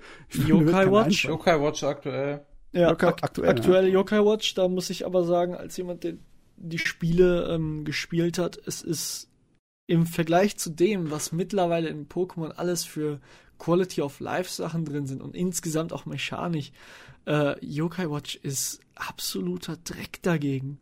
Also, nee, jetzt, jetzt ohne das irgendwie böse zu meinen, aber es ist halt so mein kompletter Eindruck. Klar, ich bin ein bisschen voreingenommen, weil ich halt ein, ein Competitive äh, Pokémon-Spieler bin und so. Aber äh, allein die Hauptmechanik, nämlich äh, Kreaturen zu fangen, ist bei Pokémon so viel intuitiver als bei Yokai Watch. Bei Yokai Watch ist es ein gigantisches RNG-Fest. Du, du kannst Ha. nicht wirklich bestimmen, äh, was du haben möchtest, sondern du musst halt die komplette Gegnerreihe irgendwie killen und dann, äh, dann gibt's eine gewisse Chance, dass ein gewisses Vieh vielleicht eventuell zu dir kommt und so weiter. Und bei Pokémon hast du einfach so den, den Fakt, du, du kannst dich ganz speziell darauf versieren, etwas zu holen oder es nicht zu holen. Und äh, auch andere Spieler haben versucht, auf, auf die gleiche Art irgendwie Geld zu machen. Da erinnere ich mich mit sehr, sehr schönen Erinnerungen an die Dragon Quest äh, Monster Joker Reihe, äh, falls die einer von euch kennt. Hm. Ich glaube nicht, nö. Nee. Äh, im, Im Prinzip war es dann so, du äh, warst ein, ein Monster-Joker ähm, und konntest halt die ganzen Kreaturen, die es in der Dragon Quest-Reihe überhaupt gab, äh, einfangen und äh, die hast Auch du King dann, Ja. Hm. Geil. Ja, du konntest sogar, also ich, ich weiß nicht, ob es im ersten Teil so war, aber im zweiten Teil definitiv kannst du sogar einen äh, Metall King Slime fangen. ähm, das, Schön. das, das machst du aber nicht per, ähm, per Item, sondern du wirbst die an mit deinen Kreaturen. Ach Und so. Dann, dann machen die dem Vieh Schaden und je nachdem, wie viel Schaden die machen, desto mehr Prozent äh, erhöht sich die Wahrscheinlichkeit, dass es gefangen wird. Ähm, und da. Es hört sich aber viel eher an nach etwas für die Dragon Quest Fans Ja. und die Gemeinde da. Ja, wobei ich auch da sagen muss, ähm, dadurch, dass es keinen klaren Indikator gibt, äh, wie geschwächt der Gegner ist und so weiter, ähm, und wie viel Schaden du ihm machst, bevor du ihn anwirbst, äh, habe ich das Gefühl, dass es auch nicht wirklich schafft, äh, oder es nicht wirklich schaffen würde, äh, Pokémon zu überholen, wenn sie es wirklich probiert hätten. Ähm, und so geht's halt die Reihe weiter, weil ganz ehrlich, Pokémon ist nicht ohne Grund so fucking berühmt. Und Ja. das hat, ne, muss man einfach sagen, damit angefangen, dass das Spiel, womit die ganze Geschichte angefangen hat, an sich schon ziemlich solide war. Ach jo, das ist war halt nicht Teil meiner Kindheit und Ja. jetzt bin ich kein Kind mehr seit sehr langer Zeit. Also kann Was? Kein kommt das? Teil meines Lebens mehr Ich bin werden. überrascht. ähm, da würde ich nicht unbedingt zustimmen. Also, äh, Also ich habe es immer wieder versucht und es Ah. ist einfach sowas von nicht mein Ding. Ja, gut, das kann ich verstehen. Ja. Aber ich sag mal, für die erwachsenen Zuhörer, die wir vielleicht haben, ich weiß es nicht. ähm, Bestimmt.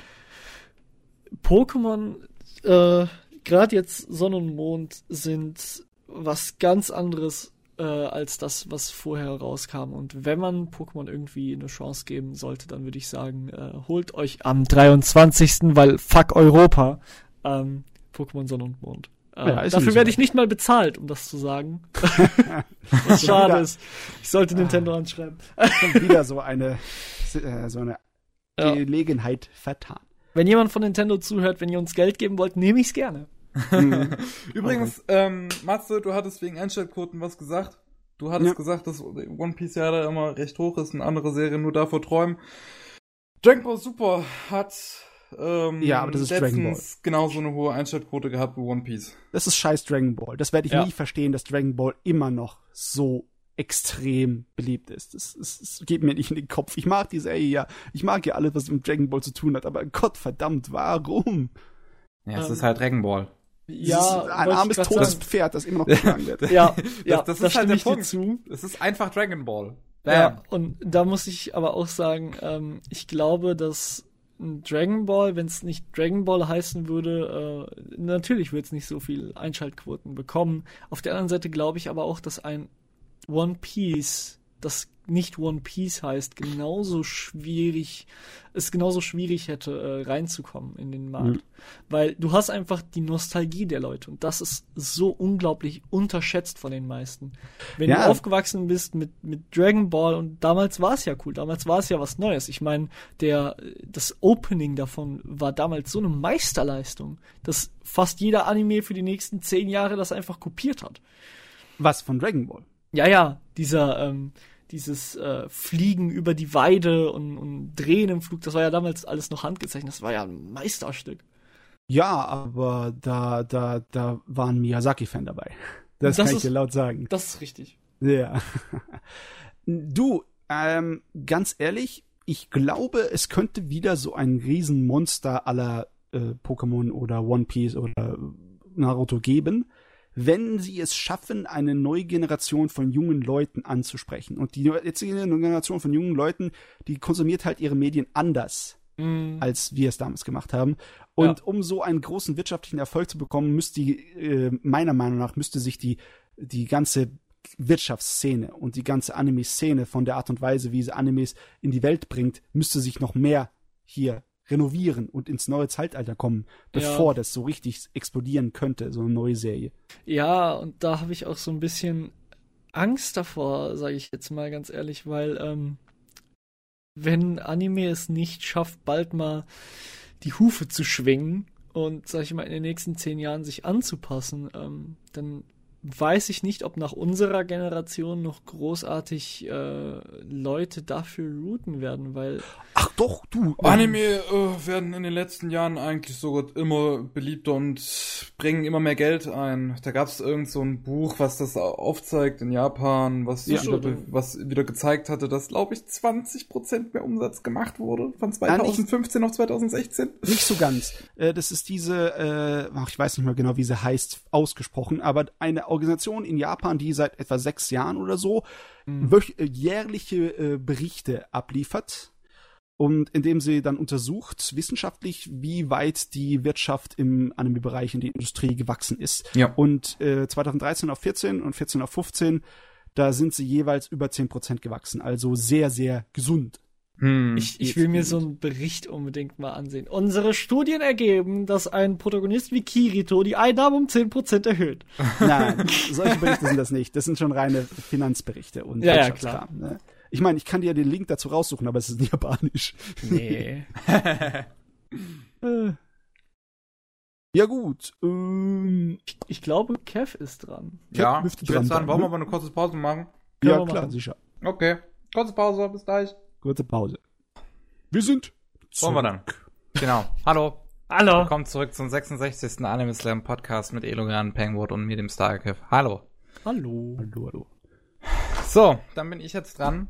Was hast denn du alles so geschaut? Oh Gott, ich Welchen war... Edgy gibt's diese Woche? Nee, wobei... Ich wusste es. Also, das erste, worüber ich, äh, also ich, ich war mal vor, ich habe mal den Matze gemacht, nur 80er, 90er.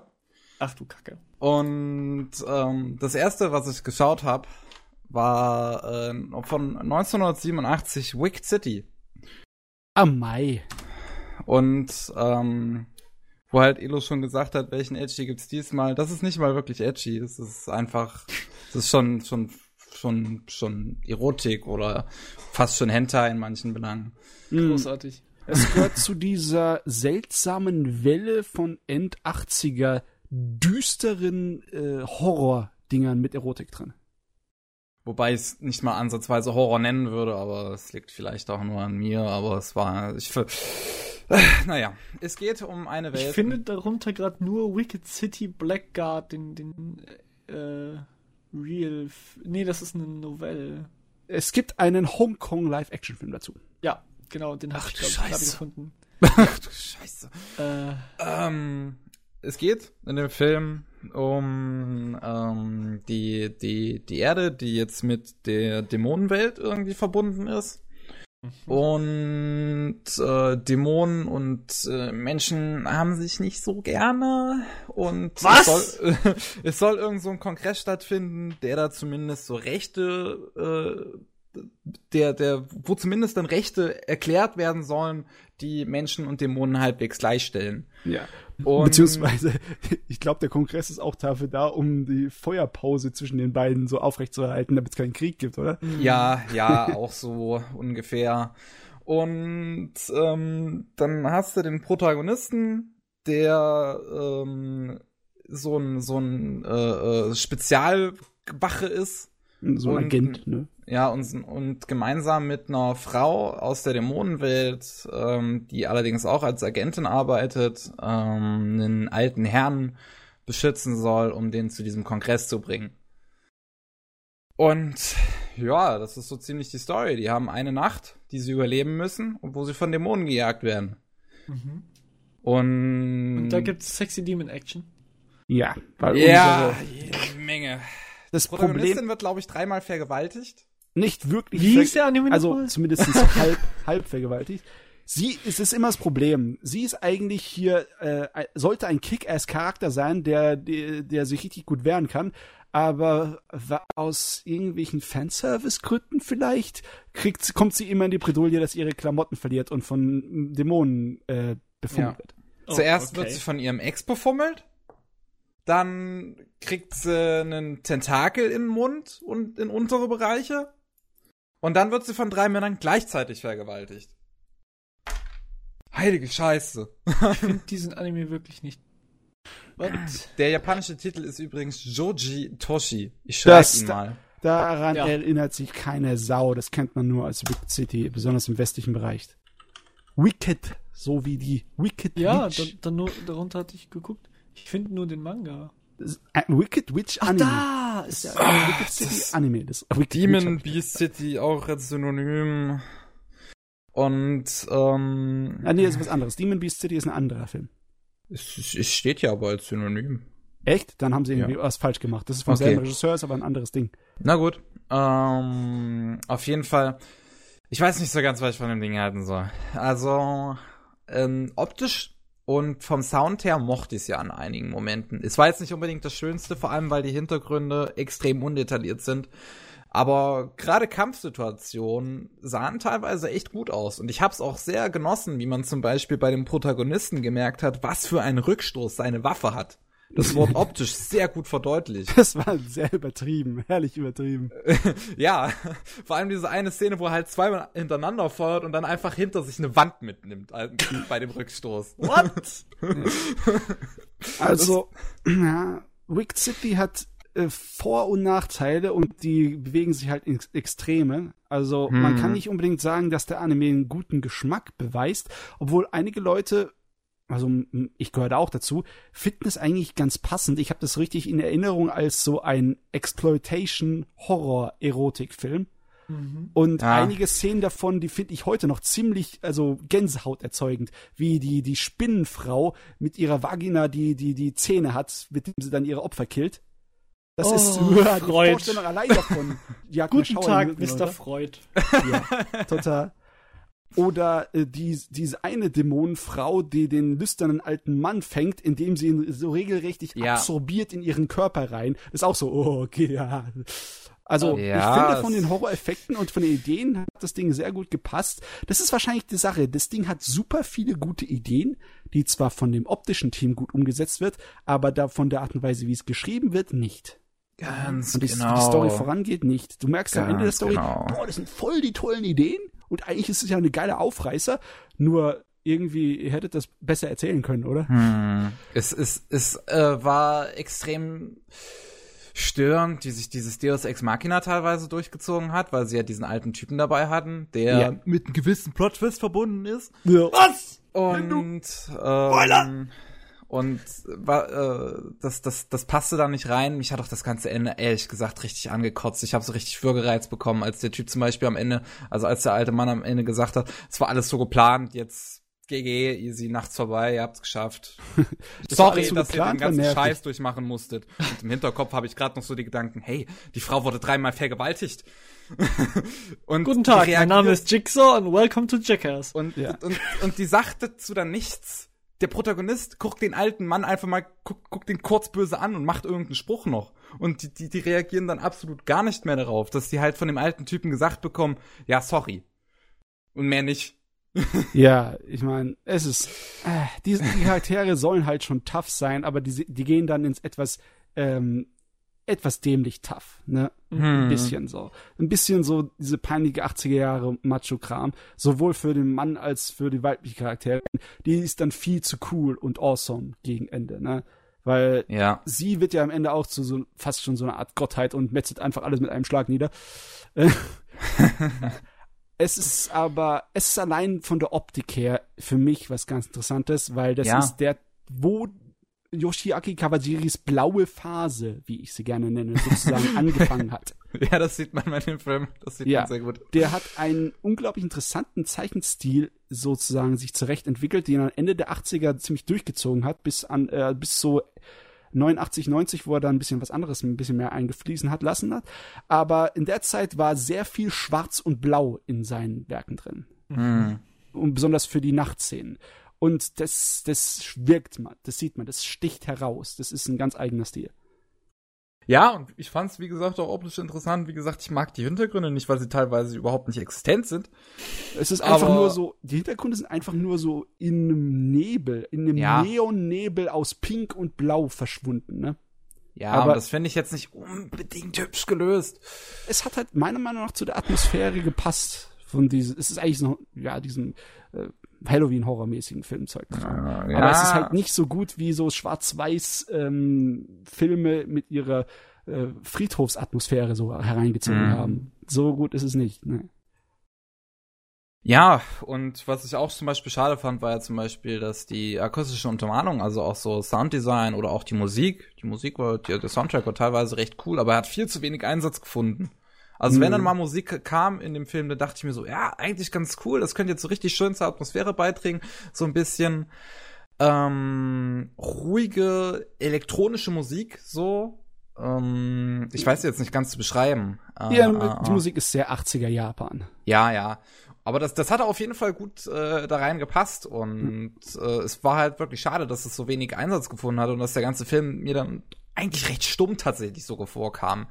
Weil halt A, wenig Dialog stattfindet mhm. und äh, B, wie gesagt, Musik auch viel zu selten ihren Einsatz findet. Das wirkt in manchen Actionsequenzen vielleicht ganz cool, wenn du halt so diese einzelnen Schüsse oder sowas hörst oder so und dann einzelne Geräusche kommen, aber das ist, das zieht sich zu arg durch den ganzen Film, dass der so, so arg stumm ist. Mhm.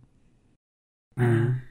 Es war einfach ein wichtiger für diese Zeit, in der aus Japan größtenteils so die ähm, gewaltverherrlichten und für Erwachsene gedachten Serien rüberkamen. So Manga Entertainment England, als es das nach Amerika alles, äh, alles nach, nach Europa alles geschippt hat. Da war das eine der wichtigen Dinge. Aber er wurde natürlich überschattet vollkommen von den anderen Werken von Cavalieri wie Ninja Scroll. Hm. Ja, der hat auch Ninja Scroll gemacht. Das muss ich mir auch mal noch anschauen. Ja. Das soll ja ganz ja. gescheit sein. Ja, aber du im Grunde im Effekt kannst du dasselbe erwarten. Äh, brutale äh, so Taschenbuchromane, Action, so ein bisschen Exploitation-Kram. Mhm. Mit Fantasy-Einschlag und ein bisschen Horror-Einschlag. Okay. Ja. Kann man größtenteils von seinen Sachen erwarten. Aus der Zeit hat er eine Menge ziemlich käsigen Kram gemacht, aber das Beste ist immer noch Cyber City Oedo. Wo man dich schon oft genug darüber hat schwärmen hören. ja, aber danach hat er auch ganz gute Sachen gemacht. Also in den 90ern, äh, was heißt in den 90ern? 2000 war Vampire Hunter die Bloodlust. Das ist wahrscheinlich, da hat's am besten funktioniert. Seine mhm. Vorliebe für Horror und seine Designphilosophie. Naja, aber Wicked City heute mh, hm, lohnt sich nicht unbedingt anzugucken mehr. Nee, also, nee. Also, Wie gesagt, ich war von dem Ende echt pisst. ich war echt angepisst am Ende des Films. Wenn, wenn du so Bock hast auf so einen so einen B-Film, so einen schrottigen kleinen B-Film mit bisschen Horror und, und gutem Design, dann okay, ja, aber sonst. Mhm. Gut, äh, das nächste. Ähm, ich habe noch Giant Robo, die Animation, geschaut. Ah, Giant Robo. Ah. Oh ja, das ist, Ding ist richtig geil. Ich, uiui, also ich habe schon seit Ewigkeiten nichts mehr ähm, also so gefeiert, wie zum Beispiel das. Ähm, Giant Robot die Animation und ich war, ich war hin und weg, ich hatte einfach komplett Gänsehaut in jeder Sekunde. Das war so verdammt awesome. Da geht's mir ein gutes Stück anders als dir, aber ich bin ja froh, dass es dir gefallen hat. Also ja, also mir hat's ganz, ganz toll gefallen. Also ich finde das Ding richtig, richtig gut gelungen.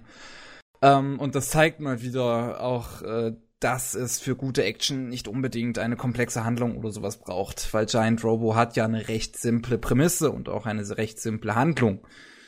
Aber halt ah. verdammt gute Inszenierung. Ähm, also bei Giant Robo, ähm, ich habe da so ein riesengroßes Problem mit dem Ding, weil es für mich eine monströse Enttäuschung war. Mhm. Aha. Was gibt's äh, da zu enttäuschen? Folgendes. Das Gute vorweg.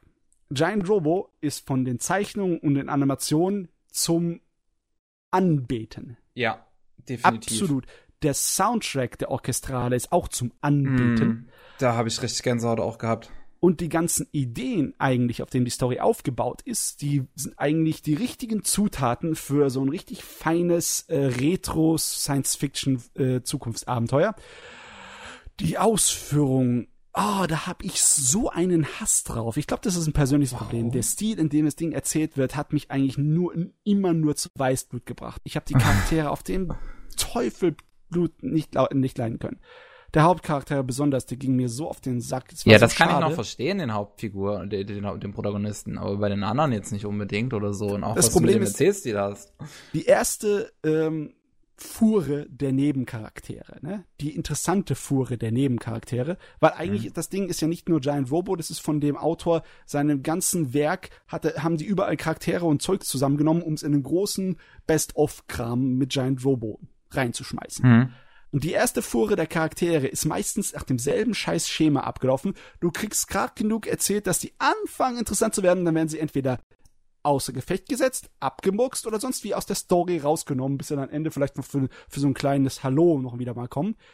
Und dann äh, sind sie alle weg, alle inter interessanten Charaktere sind weg und du musst mit diesem nervigen Hauptcharakter noch erleben und dann kommen andere Charaktere, die dir nur auf den Sack gehen. Und selbst die Bösewichte, die interessantesten Bösewichte, die werden dann äh, bis zur ersten Hälfte der verdammten Serie werden sie alle verschwinden sie und kommen später nur mal kurz vor, um dann auch ihren Abflug zu machen oder von der Bühne abzutreten. Ah, und war doch überhaupt nicht so. Also so, kann, also so, ich, ich weiß nicht, ob du das falsch in Erinnerung hast, aber Giant ich habe es genau überhaupt in Erinnerung. nicht so. Ich habe das genau in Erinnerung. Ich habe das erst nee. vor drei Monaten oder so wieder geguckt gehabt. Also ich, ich weiß, was du mit einem Bösewicht meinst, dass der einen kurzen Abflug macht und dann gegen Ende vorkommt. Aber sonst gab es zum Beispiel keinen weiteren Bösewicht, bei dem das passiert ist. Und auch was du mit zum Beispiel mit Nebenfiguren meinst, die einem gegen Ende an den Kopf geschmissen werden, verstehe ich auch überhaupt nicht. Du kennst, du, ler du lernst äh, alle wichtigen Nebenfiguren in der ersten Episode kennen und die ziehen ach, sich dann durch die komplette Serie. Du meinst wie diesen einen äh, chinesischen Kriegsfürsten, der den äh, Hauptcharakter zusammenscheißt mit einem vollkommen Den lernst du in der vierten oder fünften Episode zum Beispiel, glaube ich, kennen. Also den lernst du auch. In der Hälfte, nach der Hälfte, ja. Das sind sieben Episoden. Ja, aber das reicht doch vollkommen Hälfte, aus. In der zweiten Hälfte.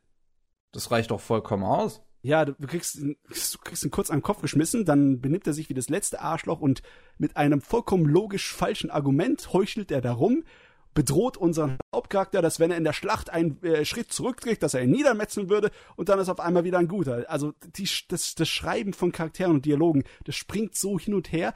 Da müsste ich meinen, dass Dutzende von Leute ihre Finger da drin hatten in dem Ding. Also sagen wir es mal so, das Ding hat mir inhaltlich überhaupt nicht gefallen. Gar nicht. Gar nee, schon. nicht. Sagen wir kurz, worum es geht. Es geht darum, ja. dass eine ähm, Organisation namens Big Fire Group ähm, die Weltherrschaft möchte. Und dagegen kämpfen an äh, eine kleine Heldenorganisation, in der auch der Protagonist äh, Daisaku eine wichtige Rolle spielt, denn er ist der Pilot von dem riesigen Roboter Giant Robo. Oh, der, der Pilot, musst du kurz was sagen? Ja, das Ding ist aus den 60ern? Er steuert ihn nicht direkt, sondern gibt ihm nur Befehle. Genau, das war nämlich in den 60ern voll das Ding. Da sind die Leute noch nicht in die Roboter reingesprungen, sondern die Roboter waren ihre, äh, sozusagen ihre Streiter, ihre Mitstreiter. Mhm.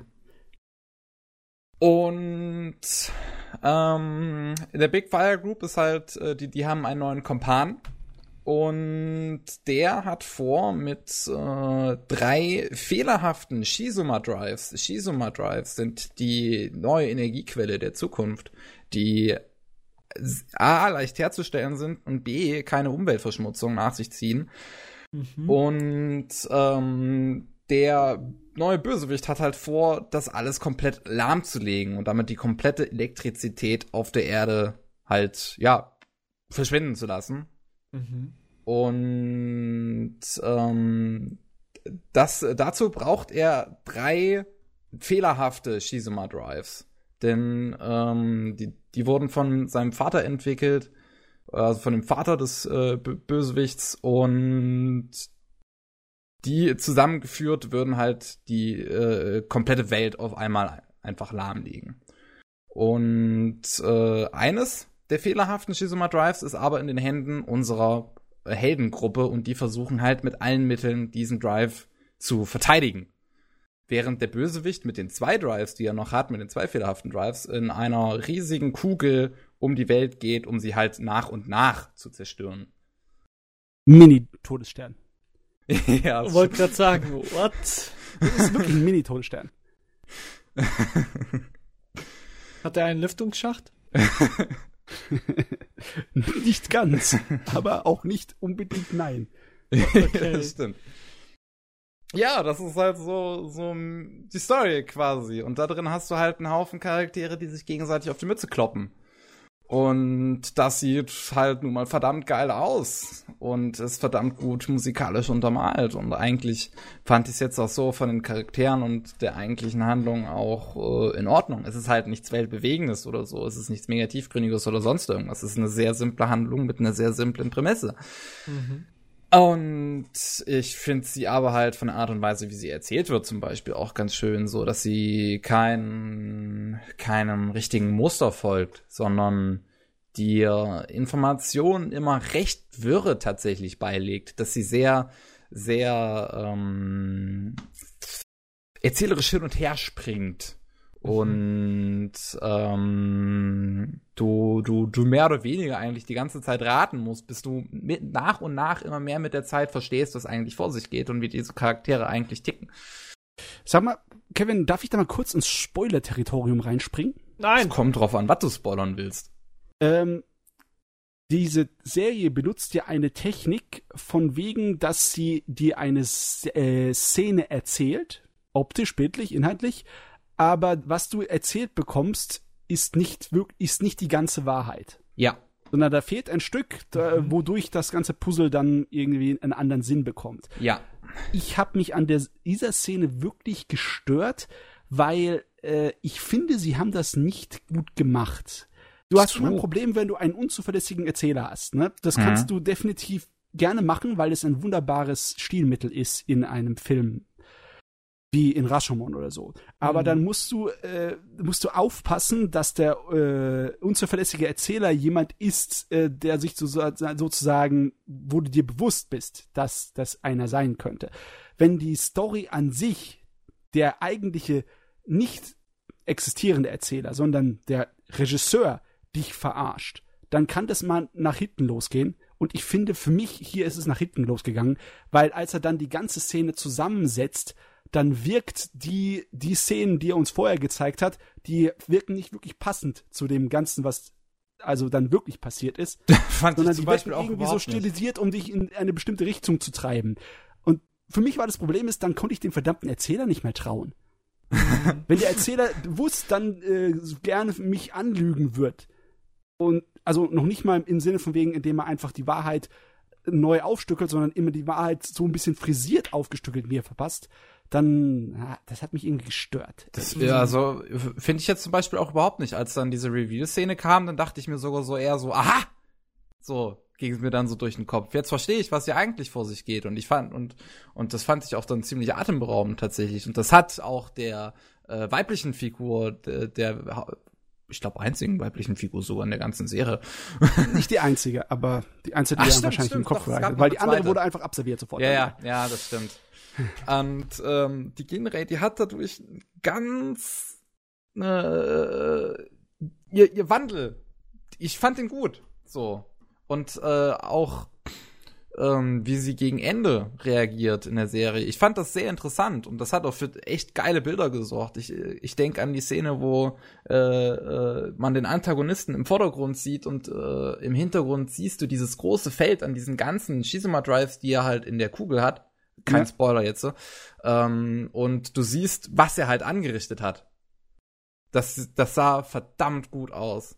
Und ich Also, mag es halt, wie es Bilder und Erzählungen tatsächlich sehr gut schafft zu vermischen, die Serie. Ich habe nie in der Serie ein Problem gehabt mit den Bildern. Die finde ich ja auch unglaublich Ja. wahnsinnig. Nur das Inhaltliche ist halt da, wo ich überall Ärger kriegen bekomme. Nehmen wir mal die Ginley, ja? Die hat ja angefangen, besonders in der ersten Episode, die erste Episode ist sowieso umwer umwerfend Bombe, Hm. mit einem relativ klar definierten Charakter. Sie ist ein Mädel, die sich nicht einfach sowas sagen lässt. Die kann auf ihre eigenen Beine stehen, die braucht keine äh, menschliche, männliche Rettung und die kann rumballern und die kann sich wehren und etc. Und die ist auch ein kleines bisschen, äh, ja, rotzig. Die ist ein bisschen frech. Und das ist dann im Rest der Serie alles verfunden und nur noch durch Drama Ginley ersetzt worden. Nur durch das Schicksal Ginley. Die zwar dann am Ende natürlich auch sehr heldenhaft ist, aber da ist niemals mehr was von ihrem äh, eigentlichen Charakter, der am Anfang Da- etabliert wurde, mehr durchgekommen. Da, da musst du aber bedenken, dass die Serie das eigentlich sehr gerne macht. So dieses extrem, absolut, mega übertrieben aufgesetzte Drama.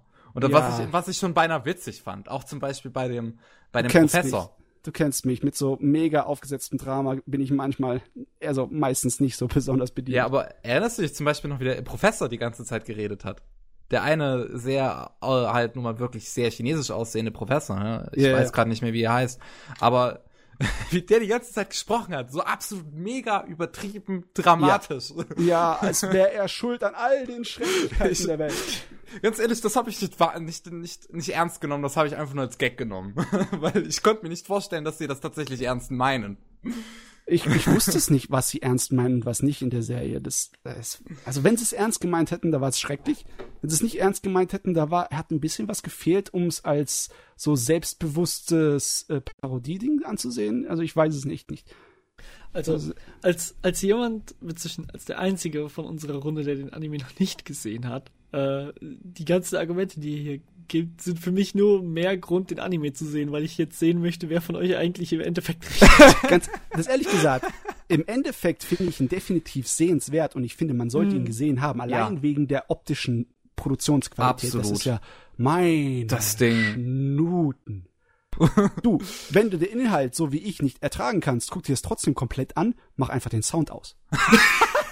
Aber Du brauchst überhaupt nicht wissen, über was die Kerle da labern. Oh, dann hörst du doch den Soundtrack nicht. Du, du erinnerst mich gerade daran, äh, wie ich früher als Kind, ähm, ich, ich bin früher als Kind mit meinem Bruder auf der Heim gewesen nach der Schule und so. Meine Eltern haben gearbeitet und äh, wir haben dann halt teilweise, weil Nachrichten liefen, auch Nachrichten geguckt und so weiter. Und wenn wir keine Nachrichten gucken wollten, da komme ich jetzt nämlich drauf, haben wir den Ton ausgemacht und haben äh, so Hip-Hop-Musik nebenbei laufen lassen und haben gesehen, wie die Nachrichtensprecher diese Rap-Texte singen.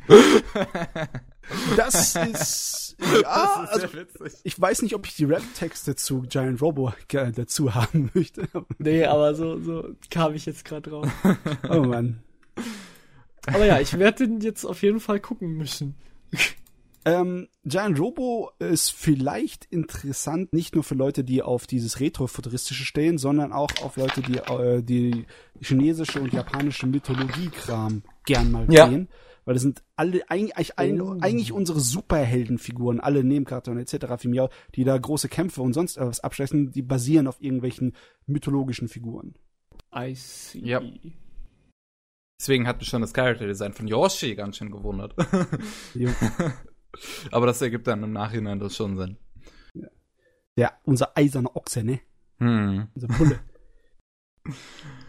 War sowieso der beste Charakter. Warum musstet ihr in der Hälfte von der verdammten Serien einfach so auf Eis legen und dann später nochmal Es war ein bisschen komisch, wie das gemacht wurde. Ja, da gebe ich dir dann schon zu. Es passt, aber ich fand, das ist mit zu wenigen Charakteren in meinen Augen passiert, dass mich das irgendwie störte.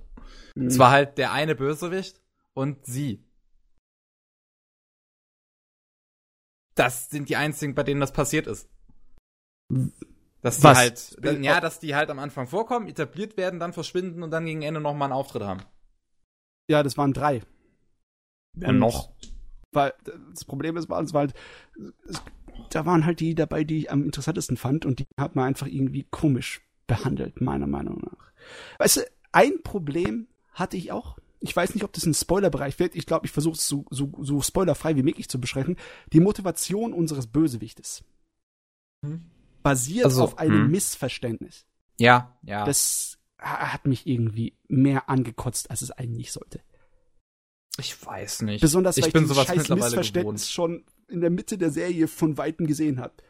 Äh, war es wahrscheinlich mein Problem, dass ich so viele von diesen Groschenromans inzwischen Kram mit riesigem Eifer selber mir reingezogen habe und dann schon wusste, oh, das wird in die Richtung laufen. Und am Ende ist es wirklich in die Richtung gelaufen, wo ich eigentlich die ganze Zeit gedacht habe, dass es lief. So. Mhm. Und das, äh, ich glaube, das ist mir einfach in den falschen Hals gerutscht, die Serie. Das kann auch sein. Da kann, da kann die Serie halt nichts für machen. Die ist einfach nicht für mich gewesen, inhaltlich. Ja. Optisch allerdings war sie total für mich. Ich werde aus dem Ding alle guten Animationsdinger rausschneiden. Alle. das ist noch ein Projekt, das ich für die Zukunft geplant habe. Du, du hörst dich, die Story. Alle du hörst dich gerade an wie, wie ein Metzger beim, beim feinsten Rind. Ich werde mir da die besten Stücke rausschneiden. Aber echt? No. Vielleicht mache ich ein AMV draus oder so. Äh, das das wäre bestimmt cool. Aber es, ja, es ist halt einfach, es sieht so Was gut aus. dann Linken Park Musik dazu und einen schlechten Farbfilter. Nein, nein, nein, nein, du, also aus der Generation bin ich nicht. es gibt nur eine Sache, die ich zum Ende hin des Anime nicht verstanden ja. habe, aber das wäre ein Spoiler. Was okay. dieser eine, äh, was dieser eine ähm, ähm, ähm, Detective, ne, der so wie aussah wie so ein Detective, was der gegen Ende überhaupt gemacht hat. Das habe ich überhaupt nicht verstanden. Ähm, Weil du noch weißt, was, was ich meine. Ich weiß, was du meinst. Ich fand einfach nur, der war nicht gut geschrieben. Ich habe nämlich auch nicht kapiert, warum der überhaupt da war. Der war eigentlich nur da, um äh, ein Charakter zu sein, der für die Fans ist, weil der war halt mhm. auch aus einem anderen Material, anderem Manga-Werk des Autors und der haben den halt da reingesteckt. Das, mhm. das ganze Ding ist eigentlich ein riesiger Fanservice. Kalaria für die ganzen Fans von dem Autor eigentlich auch. Okay. Ja, ich lass mal mal gucken, was der dazu hier alles geschrieben hat. Ich weiß es gerade nämlich nicht. Bin, während du suchst, äh, by the way, eben auf den Gedanken gekommen, Mushishi als Linken Park AMV zu sehen. oh, wenn du das tust, ich schwöre bei Gott, ich suche jede einzelne Kopie von dem AMV und lösche es aus dem Internet. ich fände das irgendwie interessant. Nee. So auf, kennst du das so auf eine ganz makabere Weise, ähm, wenn, wenn eine Katze dir äh, so eine Maus bringt und die dann vor deinen Augen irgendwie frisst? Ungefähr so auf die Weise fände ich das interessant. So, so was, was eigentlich total widersprüchlich ist und was, was eigentlich total kacke ist, aber irgendwie ist es so ein Chaos und, und so eine Katastrophe, dass du nicht weggucken kannst. Ich glaube, Morbide genauso wär- Faszination, Ne? Ja, genau, ich glaube genauso wäre ein Mushishi Linken Park AMV. Oh mein Gott. Ja, bitte? Schweig. schweig, Gott, schweig. Sowas, Okay, aber Kevin. sowas wie, wie Giant Robo hätte ich heutzutage gerne nochmal. Diese Hm. Qualität. Holy Das- moly. Aber man kann halt es halt Sache, heute ne? immer noch locker anschauen. Es ist Man- einfach immer noch aktuell. So gut, wie das aussieht. Kann immer wieder passieren, aber der UVA-Markt, der direkt zu Videomarkt, der damals existierte, wo sowas funktionieren konnte, der, Der ist heute nicht halt mehr da. nicht mehr da. Beziehungsweise der ist in komplett anderer Form da. Und Mhm. da müsste sich halt die moderne digitale Welt des Animes noch dahin bewegen. Im, im Sinne von wegen, ähm, in Japan muss so auch etwas sein, der für digitale Distribution wie Netflix allein produziert. Hm. Vorerst mal. So, wenn sich sowas irgendwie entwickeln würde, dann könnte man auch sowas auch hoffen. Obwohl man kann auch auf andersweitig auf sowas hoffen, äh, im Sinne von wegen Kinofilmreihen, aber dazu musst du irgendein Anime-Projekt haben, das halt wirtschaftlich sich lohnt, was die Leute kaufen wie warme Semmeln, wie zum Beispiel aus irgendeinem Grund Girls and Panzer. Mhm. Ja. Ich kann es nur damit erklären, dass es diese wundervolle gesungene Russeneinlage hat. Ja, die war toll, die ist toll. Äh, Und ich meine, Ja. gut, es hat, es hat Panzerdrifting. Das ist auch Ko- so eine Sache. mit, mit Running in the 90s im Hintergrund, Panzerdrifting. oh, genau, ich, davon könnte man einen AMV machen. Also, Penguin, deine Aufgabe bis zum nächsten Podcast. Oh Gott, ich habe schon genug zu tun. Apropos genug zu tun, hast du die Chippies mittlerweile fertig? Ich habe welche gezeichnet. Nebenbei. Aber da, da ich jetzt gerade noch mit dieser Krankheit ein bisschen mich rumschlagen muss, Mhm. ist noch die Animationsdinger äh, Dinger sind noch in den ersten Phasen. Ja, verstehe. Ich schick dir mal was rüber. Mhm. Aber dann lass mich erstmal noch einen Master machen für die Farben. Ja, ja, klar. Wo ich so rüberschick. okay. Bin sehr gespannt. Das ist alles. Jo. Gut, Kevin. Giant noch, Robo haben wir dann durch. Äh, einen Film. Und Cool. zwar jetzt Space Adventure Cobra. Also der Den- Film zu Space Cobra. Ah, den alten Desaki-Film. Hui, hui, hui. Da hast du dir einen LSD-Trip reingezogen. Absolut. Ist es, Also- ist es so schlimm wie Paprika?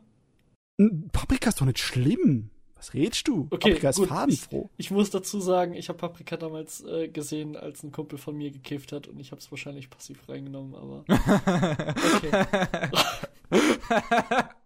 okay. ähm, nee, Space Adventure Cobra ähm, ist schon ganz schön hart, Style over Substance. Ja, okay. ganz schön hart. sehr hart. Ähm, es ist halt ein Film angelehnt natürlich in dem Universum von Space Cobra. Ein Typ mit einer Laserwaffe im Arm, äh, die, die Psycho Gun, die alles, die, die halt mächtig ist. Genau wird's in dem Film jetzt nicht beschrieben. Ich habe tatsächlich Serie oder sonst irgendwas zu Space Cobra noch nicht gesehen. Ich dachte, ich mache das mal abhängig von dem Film. Wenn er mir gefällt, schaue ich mir auch mal den Rest an und das werde ich jetzt auch definitiv tun, weil mir hat der Film deutlich gefallen. Oh, das ist schön. Und ähm, es geht halt darum, dass Cobra auf eine Frau namens Jane trifft und ähm, die hat sich Cobra auserkoren, um sich in ihn zu verlieben, weil sie von einem anderen Planeten kommt, wo das halt, wo, wo Liebe Macht ist, wo das wichtig ist. Ja. Dem Liebe macht Probleme.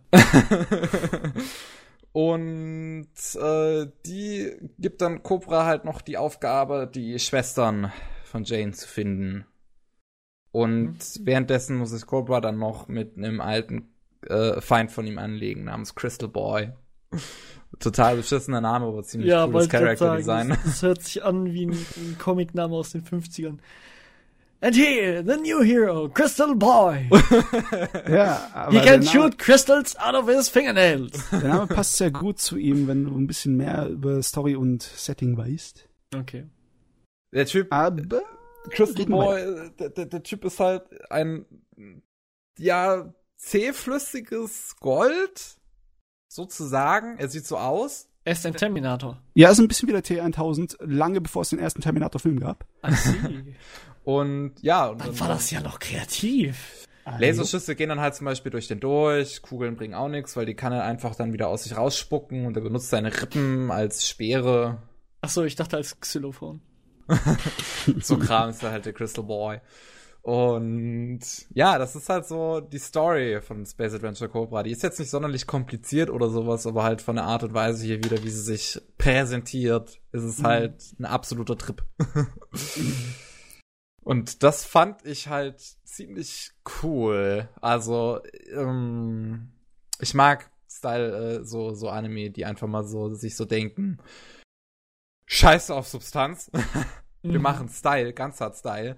Und Mhm. das macht Space Adventure Cobra nun mal ganz gut. Manchmal fand ich, war es schon fast zu extrem, wo auch es gerne mal Sequenzen gab, wo man, wo, wo ein Schnitt zu dem anderen meiner Meinung nach nicht ganz passte. Weißt du, wo du eine Sequenz hast, dann hast du den Schnitt, aber dazwischen ist viel zu viel passiert, als dass du es hättest weglassen sollen. Hm, verstehe. Also Sachen, die im Off passieren. Hm. Aber ich zum Beispiel bin ein Fan von Sachen, die im Off passieren. Wenn einfach die Kamera wegschaut und du aber weißt, was passiert. Ja, aber das fand Als- ich, das, das kann gut gelingen, aber bei dem Film hat es in 50% der Fälle gut funktioniert und in anderen 50% der Fälle nicht so gut. Als jemand, der äh, theatermäßig und so Erfahrung hat, verstehe ich nicht wirklich, warum man so versiert auf Off-Sachen und sowas ist, weil ähm, wenn du was aus dem Off machst, musst du das können, sage ich mal. Und äh, das ist genauso wie mit dem äh, nicht verlässlichen Erzähler. Wenn du es gut machst, dann bringt das den Film deutlich weiter. Wenn du es schlecht machst, dann bleibt man einfach da und fragt sich, was ist jetzt gerade passiert? Ja, also wenn du den Zuschauer verwirrst, dann hast du es falsch Mm. gemacht. Ja. Ich, ich kann mich heute nicht gescheit ausdrücken. Es tut mir leid. Ja, das ist schon recht so. Also, äh, da will ich mal einen Kommentar abgeben zu diesem Cobra-Film. Aber nur Der- eins. Inhaltlich haben sie den äh, ziemlich komisch vermurkst. Ähm, das, die Story aus der Original Manga und Fernsehserie über die drei Frauen, die ist im Film anders als im Manga und auch anders als in der Fernsehserie. Okay. Ich denke mal, die Manga-Fassung fand ich immer noch als interessantesten. Ähm, es ist eigentlich, man kann es ignorieren, es ist irgendwie sehr dämlich. Das, der Film lebt größtenteils von seiner Atmosphäre, seinem coolen Hauptcharakter und seiner Mhm. schrägen Optik, die mit, ja, so schön altmodischer Musik und Untermalung und ja, äh, der Effektuntermalung. Soundtrack ist echt cool. Hm. Der Regisseur, der Disaki, der ist schon ein langjähriger, äh, ja, wie soll ich sagen, der Kerl hat sehr viel Erfahrung gehabt und der hat schon sehr lange im Bereich gearbeitet und der hat auch bis in die 90er noch äh, immer noch einen sehr, sehr komischen Stil vorgelegt. Also was heißt komisch? Er ist sehr eigenartig. Er ist, Mhm. man kann ihn wiedererkennen.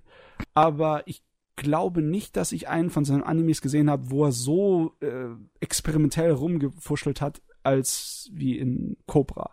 Ich meine, im, wie heißt es nochmal, in Golgo 13 hat er auch, äh, hat er auch Regie geführt in dem 80er Jahre Golgo 13 Film. Und da hat er auch ein bisschen sich aus dem Fenster gelegt mit Techniken und da war auch Zum sehr, Beispiel sehr, den wunderschönen CGI. ja, sehr, sehr anfängliche, so Tron-mäßige CGI, aber nicht auf ist so demselben Niveau wie. Tron. Das ist so lustig. Es ist wirklich charmant lustig. Ich Also, suche mal eben die Szene raus, die gibt's Ja. auf YouTube. Die, ich finde die so geil.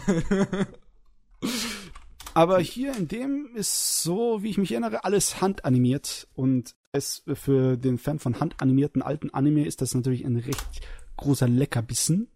Es gehört zu der Sorte von Design, die ein bisschen mehr ans erwachsene Publikum gerichtet ist.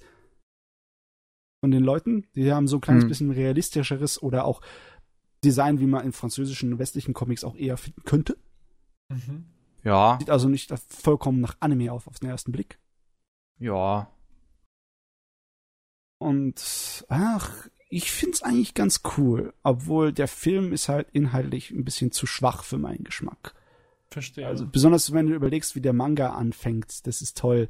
Das ist eine Variante von dem äh, äh, von der Geschichte von äh, Total Recall. Ach du Aber meine Güte. in Total Recall gab es ja natürlich nicht zu der Zeit schon, so, äh, sondern nur die Kurzgeschichte, aus der Total Recall dann hervorgegangen ist. Mhm.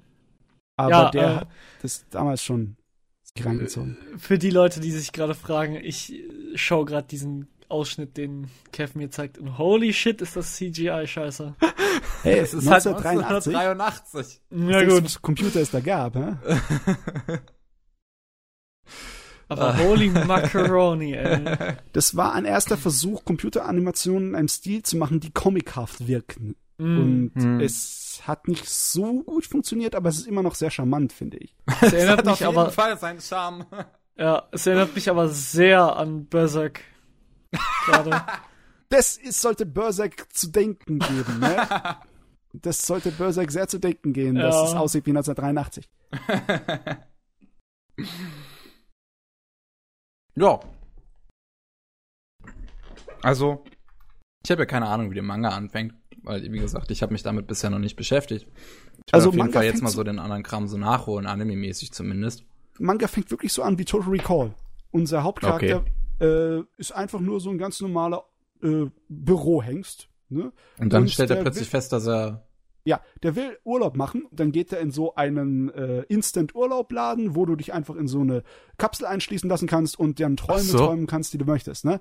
Und dann macht er das und äh, das tut seine äh, verborgenen Erinnerungen wieder eröffnen, ne? Und dann läuft er durch die Welt äh, und denkt, er wäre immer noch im Traum, weil ihm halt so komische Sachen passieren, als wäre er eher ein, ein super Weltraumpirat.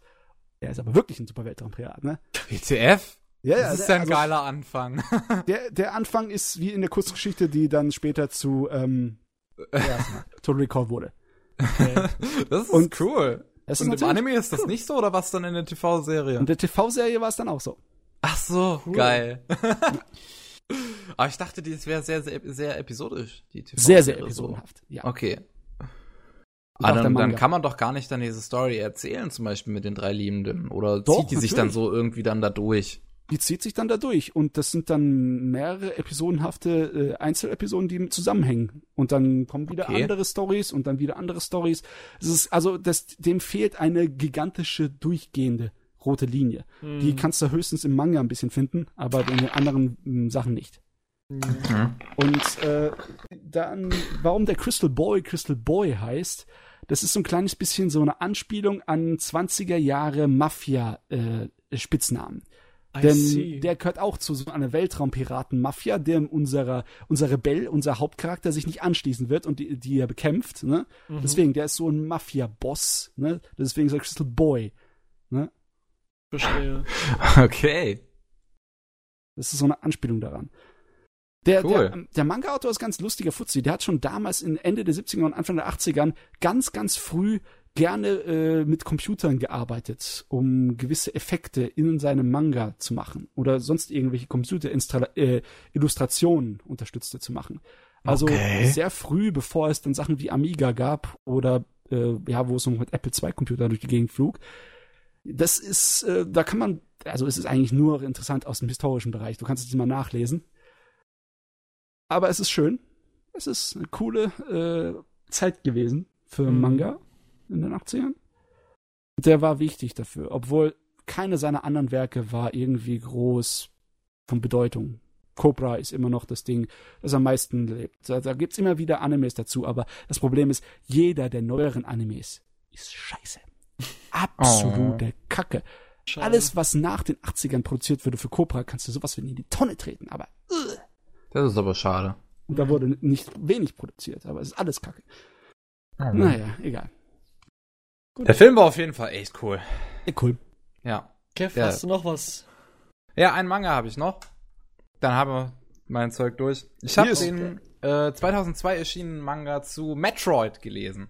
Oh. Metroid-Manga. Oh ja, den Ja. habe ich auch mal gelesen gehabt. Äh, weil ich Metroid sehr gern mag und äh, 2002 kam auch äh, Metroid Fusion raus, deswegen wurde dieser Manga hier auch geschrieben. Der wurde zu Metroid Fusion als Vorgeschichte geschrieben und Metroid Fusion ist einer meiner absoluten Lieblingsspiele, auch mein absolutes Lieblings-Game Boy Advance-Spiel. Oh. Und Oh, das ist. That's a bold claim. Hast du Golden Sun mal gespielt? Nee. Ah, Also, siehste? Wusste ich's doch. ich höre eigentlich nicht so viel Positives tatsächlich über Golden Sun. Was? Golden Ui, Sun ui, ist so ui. das, das Hidden Gem. Reingekrätscht, Videospiel-Podcast oder was? Äh, Nee, ähm, könnt, könnten wir eigentlich auch mal machen. Das wäre mal so eine Idee. Das hat pa Pavel tatsächlich geplant, aber bisher ist halt nie draus was geworden. Aber die Designs hat er fertig. Okay, gut zu wissen. ähm, auf jeden Fall Metroid Fusion und finde ich halt ziemlich gut und das ist auch so, ich mag den Plot Twist auch sehr, sehr gern, den Fusion hat. Den Mhm. finde ich auch sehr gelungen. Und äh, bis zu Metroid Fusion gab es aber halt noch kein Metroid-Spiel mit wirklich einer Story oder sowas. Metroid Fusion war ja das erste Metroid-Spiel mit Dialogen, in dem auch Samus gesprochen hat, auch wenn nicht Mhm. viel, aber sie hat geredet. Und ähm, da hat man natürlich auch, um zum Beispiel diesen wichtigen Charakter für diesen Plot-Twist ein bisschen zu kennen, hat man halt die Vorgeschichte dann auch ein bisschen gebraucht. Die wurde dann auch noch in andere Spiele mit eingearbeitet. Also die eher storylastigeren lastigeren Spiele von Metroid habe ich tatsächlich selber noch gar nicht gespielt. Also die 3D-Teile wie Ist Prime oder auch Other nicht M. Wert. Hm. Da kann ich nicht dazu Kommentar abgeben, weil ich habe nur die ersten, also nicht wirklich die ersten zwei, aber das äh, NES Metroid und das Super NES Metroid gespielt. Hm. Das ist auch äh, von allem, was ich so mitbekommen habe, neben Fusion so die Hochzeit von Metroid gewesen, weil die 3D-Teile sind mega gimmicky. Die sind. Also ich habe ich höre immer nur Gutes von Prime. Echt? Also ich habe es Ja. auch immer wieder äh, gespeedrunnt gesehen und da sieht es gut aus, aber Ich höre immer nur Leute, die über Prime ganz ganz groß reden. Was für komische Leute kennst du, die Golden Sun nicht mögen, aber Metroid Prime hypen? The fuck? ah, Geschmäcker, Ja. die sind unterschiedlich. Huhuhu. Das ist richtig. Aber ich Und- persönlich bin nicht der Ansicht, dass die 3D-Metroid-Teile irgendwas großartig Tolles machen. Weißt du gar nicht, in der 3D Metroid Teile ist nichts von dem äh, von der Vorgeschichte drin, so wie im Manga, oder? In Other M schon. Doch. Other M spielt Ja. nämlich zwischen Super Metroid und Metroid Fusion. Metroid Fusion ist der chronologisch letzte Teil von Metroid Ja. bisher. Aber das Davor- würde ich ja nicht unbedingt als Vorgeschichte äh, äh, benennen, weil im Metroid Manga ist es ja, da wird teilweise ihr ihre ihr Ja, da fängt es halt bei ihrer Kindheit an. Ne? Ja. Da fängt es Ja. halt schon ganz früh an. Wobei ähm, wo man das, halt, glaube ich, auch thematisiert wird in irgendeinem der Spiele. das weiß ich jetzt nicht, weil wie gesagt, ich habe auch zum Beispiel Other M nicht gespielt. Ähm, Aber ich weiß halt so ein paar Details natürlich von Other M, wie zum Beispiel, dass das- das Baby eine wichtige Rolle spielt und dass Adam manche Sachen nicht authorized. Das weißt du wahrscheinlich durch den äh, GDSQ Twitch-Chat. Adam authorized ist. Ach ja, ähm, auf jeden Fall, ich finde den Manga echt gut, muss man mal dazu sagen. Ähm, ich finde ihn auch interessant, wie er halt es schafft, so die ganze Lore, beziehungsweise die ganzen vorherigen Spiele, denen eine Lore zu geben und sie Mhm. tatsächlich gut plotmäßig zu verbinden. Ähm, es geht halt, wie gesagt, natürlich um ihre Vorgeschichte, also um Samus Vorgeschichte. Es geht aber auch noch um viele weitere Vorgeschichten. Es geht um die Vorgeschichte zu dem Planeten ähm, im zweiten Teil, also von SR 388. Mhm. Ist es jetzt der Gameboy Teil oder der, der der Super Nintendo Teil? Der zweite Teil ist Game Boy, Ja, wo okay. man alle Metroids tötet. Wo das Spielziel ist, alle Metroids auf diesem Planeten zu töten und dann hat man das Spiel geschafft. Das kriegt auch halt so eine gewisse Background-Story und Super Metroid natürlich auch. Und ich erkläre mal kurz. Ähm, Samus war gerade mal drei, als ihre Eltern gestorben sind. Die sind von Ridley getötet worden. Und ähm, danach ist sie von den Choso aufgenommen worden und halt auf Cebes großgezogen worden. Das ist, glaube ich, das erste Mal, dass ich im Manga diese verdammten Vogelviecher g- wirklich gesehen habe vom Design. Ich kannte die in den Spielen Kommen, überhaupt. kommen die in den Spielen überhaupt tatsächlich irgendwann mal vor? In den 2D-Teilen Ja, auf nicht. jeden Fall nicht. Doch, doch, doch, doch, doch. Glaube in den 3D-Teilen irgendwann. Ja, in Also den ja, 3D-Teilen ich weiß- dann, nicht aber in den gespielt. 2D-Teilen nicht.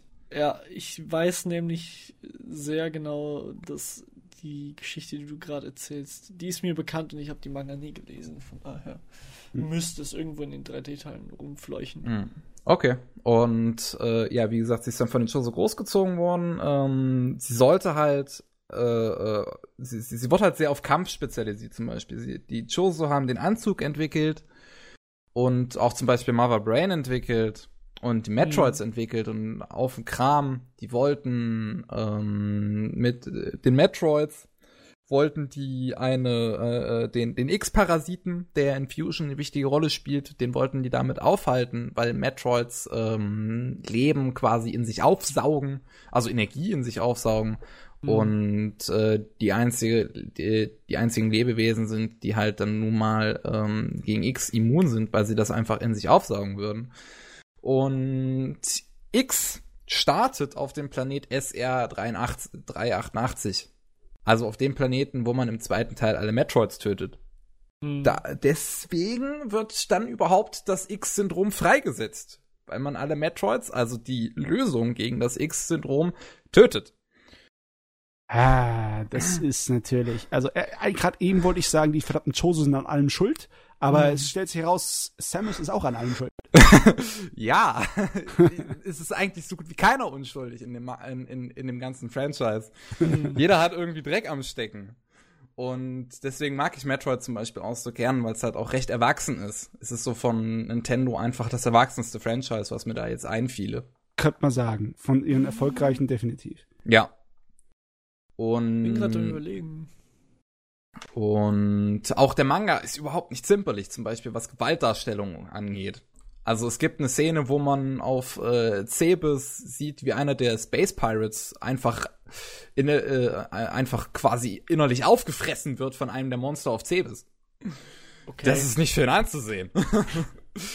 das Ding kann recht brutal sein.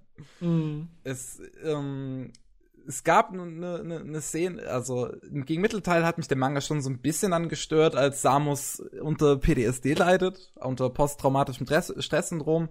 Ja, äh, das war eine sehr nervige und viel zu langgezogene und übertriebene Szene, wo sie ja gegen Ende sogar noch ganz laut rumschreit, tötet mich, tötet mich.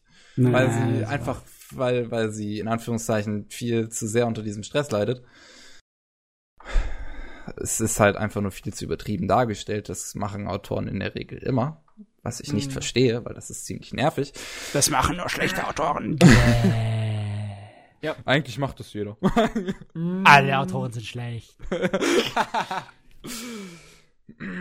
ähm, aber wie gesagt, großen und Ganzen finde ich es halt echt interessant, wie damit viel Law etabliert wird wie den ganzen Spielen damit halt wirklich Story gegeben wird, wie man auch Adam dann kennenlernt, äh, der ja so mehr oder weniger dann auch eine ne Liebesinteresse halt wird für Samus. Und mehr oder weniger sagt er. ich habe keine Ahnung.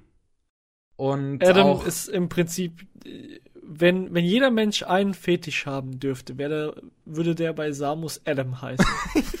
okay. Die ist, die ist so ähm, unbegründet verschossen in denen, das ist unglaublich. Das hört sich nach schlechtem Geschriebe an. Kommt ja, wahrscheinlich, ist es auch. Wird wahrscheinlich ein AVM so etablierter. Ja. Deswegen ist AVM eins der schlechtesten Metroid, die, die schlechteste Metroid-Reihe war es, glaube ich. Es war ja nicht nur ein Spiel. Aber M war nur ein einzelnes Spiel. Doch, stimmt. stimmt. Ach, ja, jo. doch. Sie haben recht, junge Frau. Danke. Ja, ähm, ähm, es ist halt eine Katastrophe.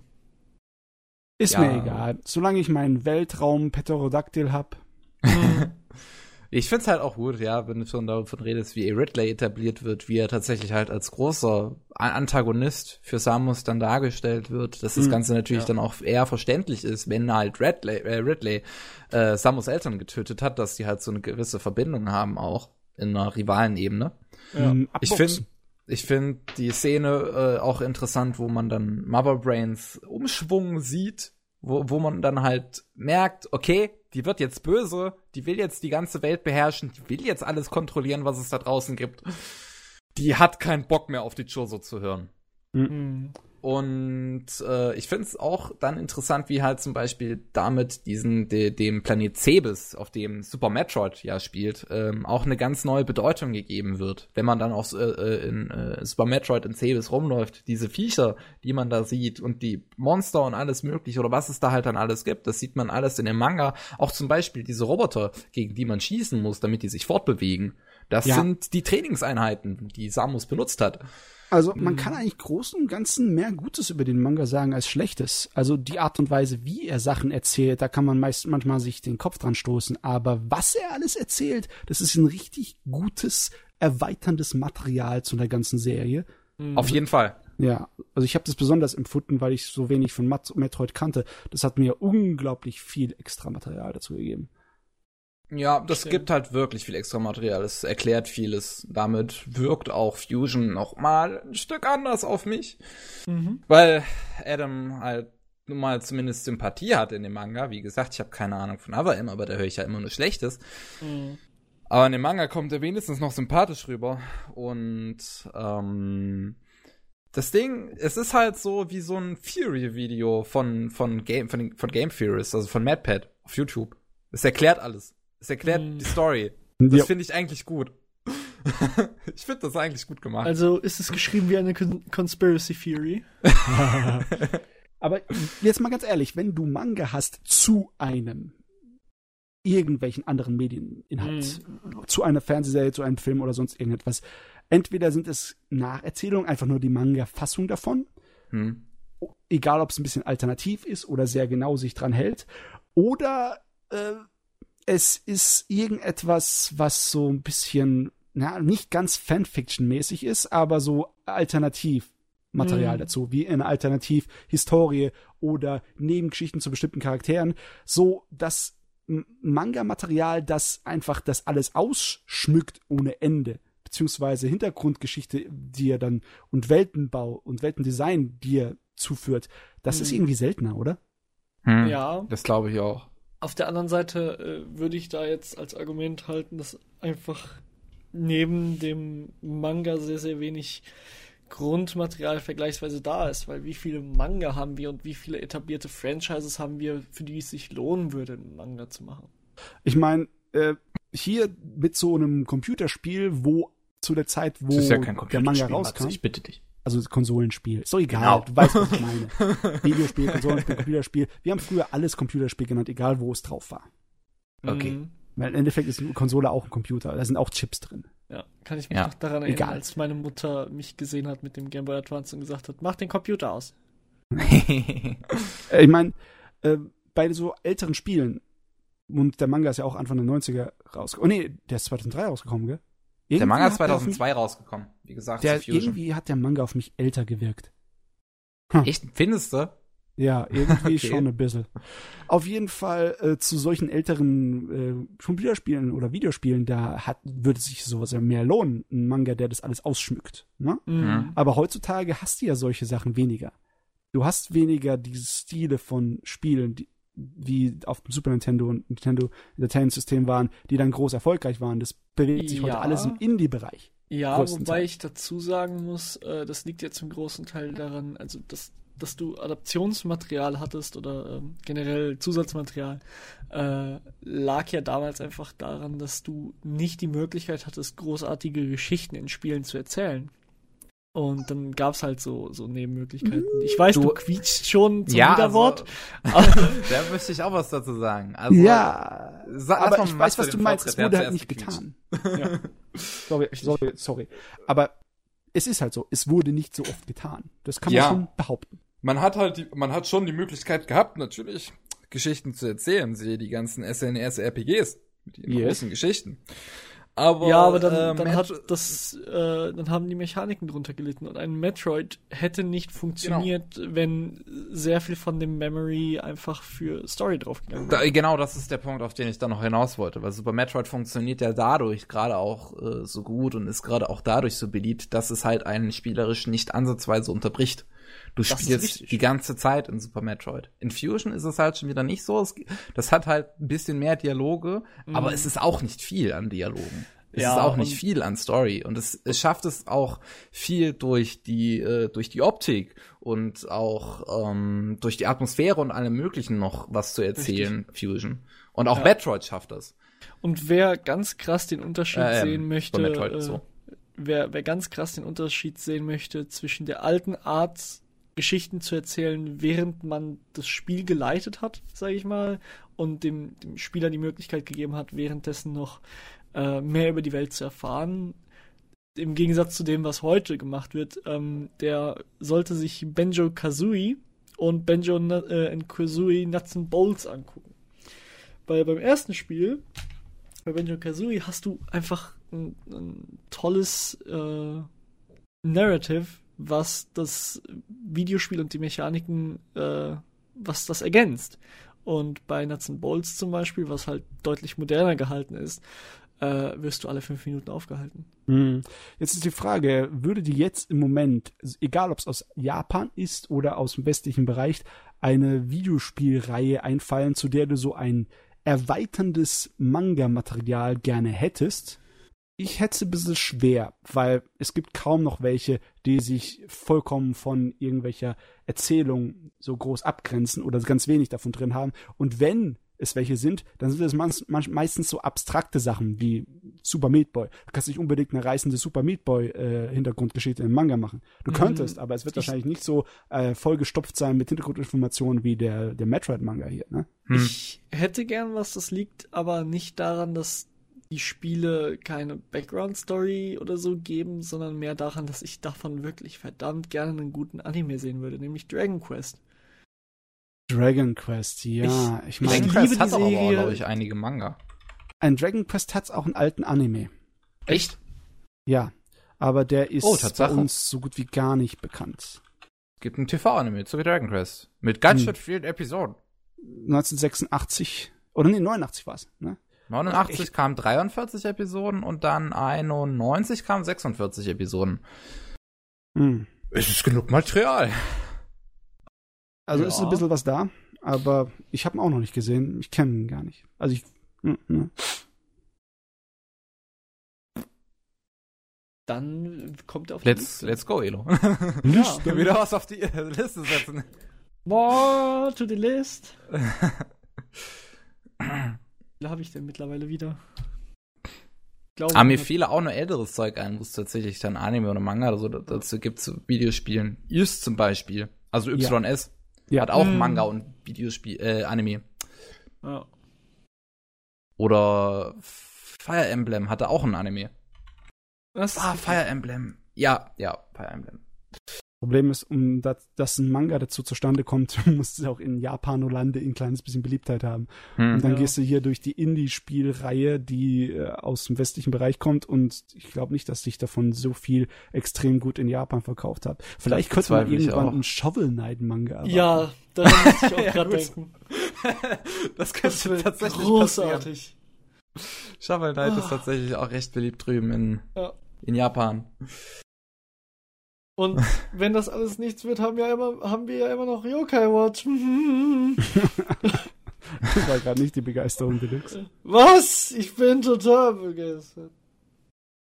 Nun ja. Das merke ich dir vollkommen an. okay, wollen wir, zu den, wollen wir zu den News ja, gehen? Ja, ich habe nicht nichts mehr. Du hast nichts okay. mehr? Ja. Okay. Dann gehen wir zu den News. Die News waren irgendwie komisch. Egal. Okay. Scheiße. wir, haben, wir haben ein paar Sachen, über die wir reden können. Äh, da können wir länger oder kürzer drüber reden, je nachdem, wie ihr Bock drauf habt. Der Ghost in the Shell Trailer. Mhm. Ja. Habt ihr ihn alle gesehen? Ich denke, ja. Ja. ja.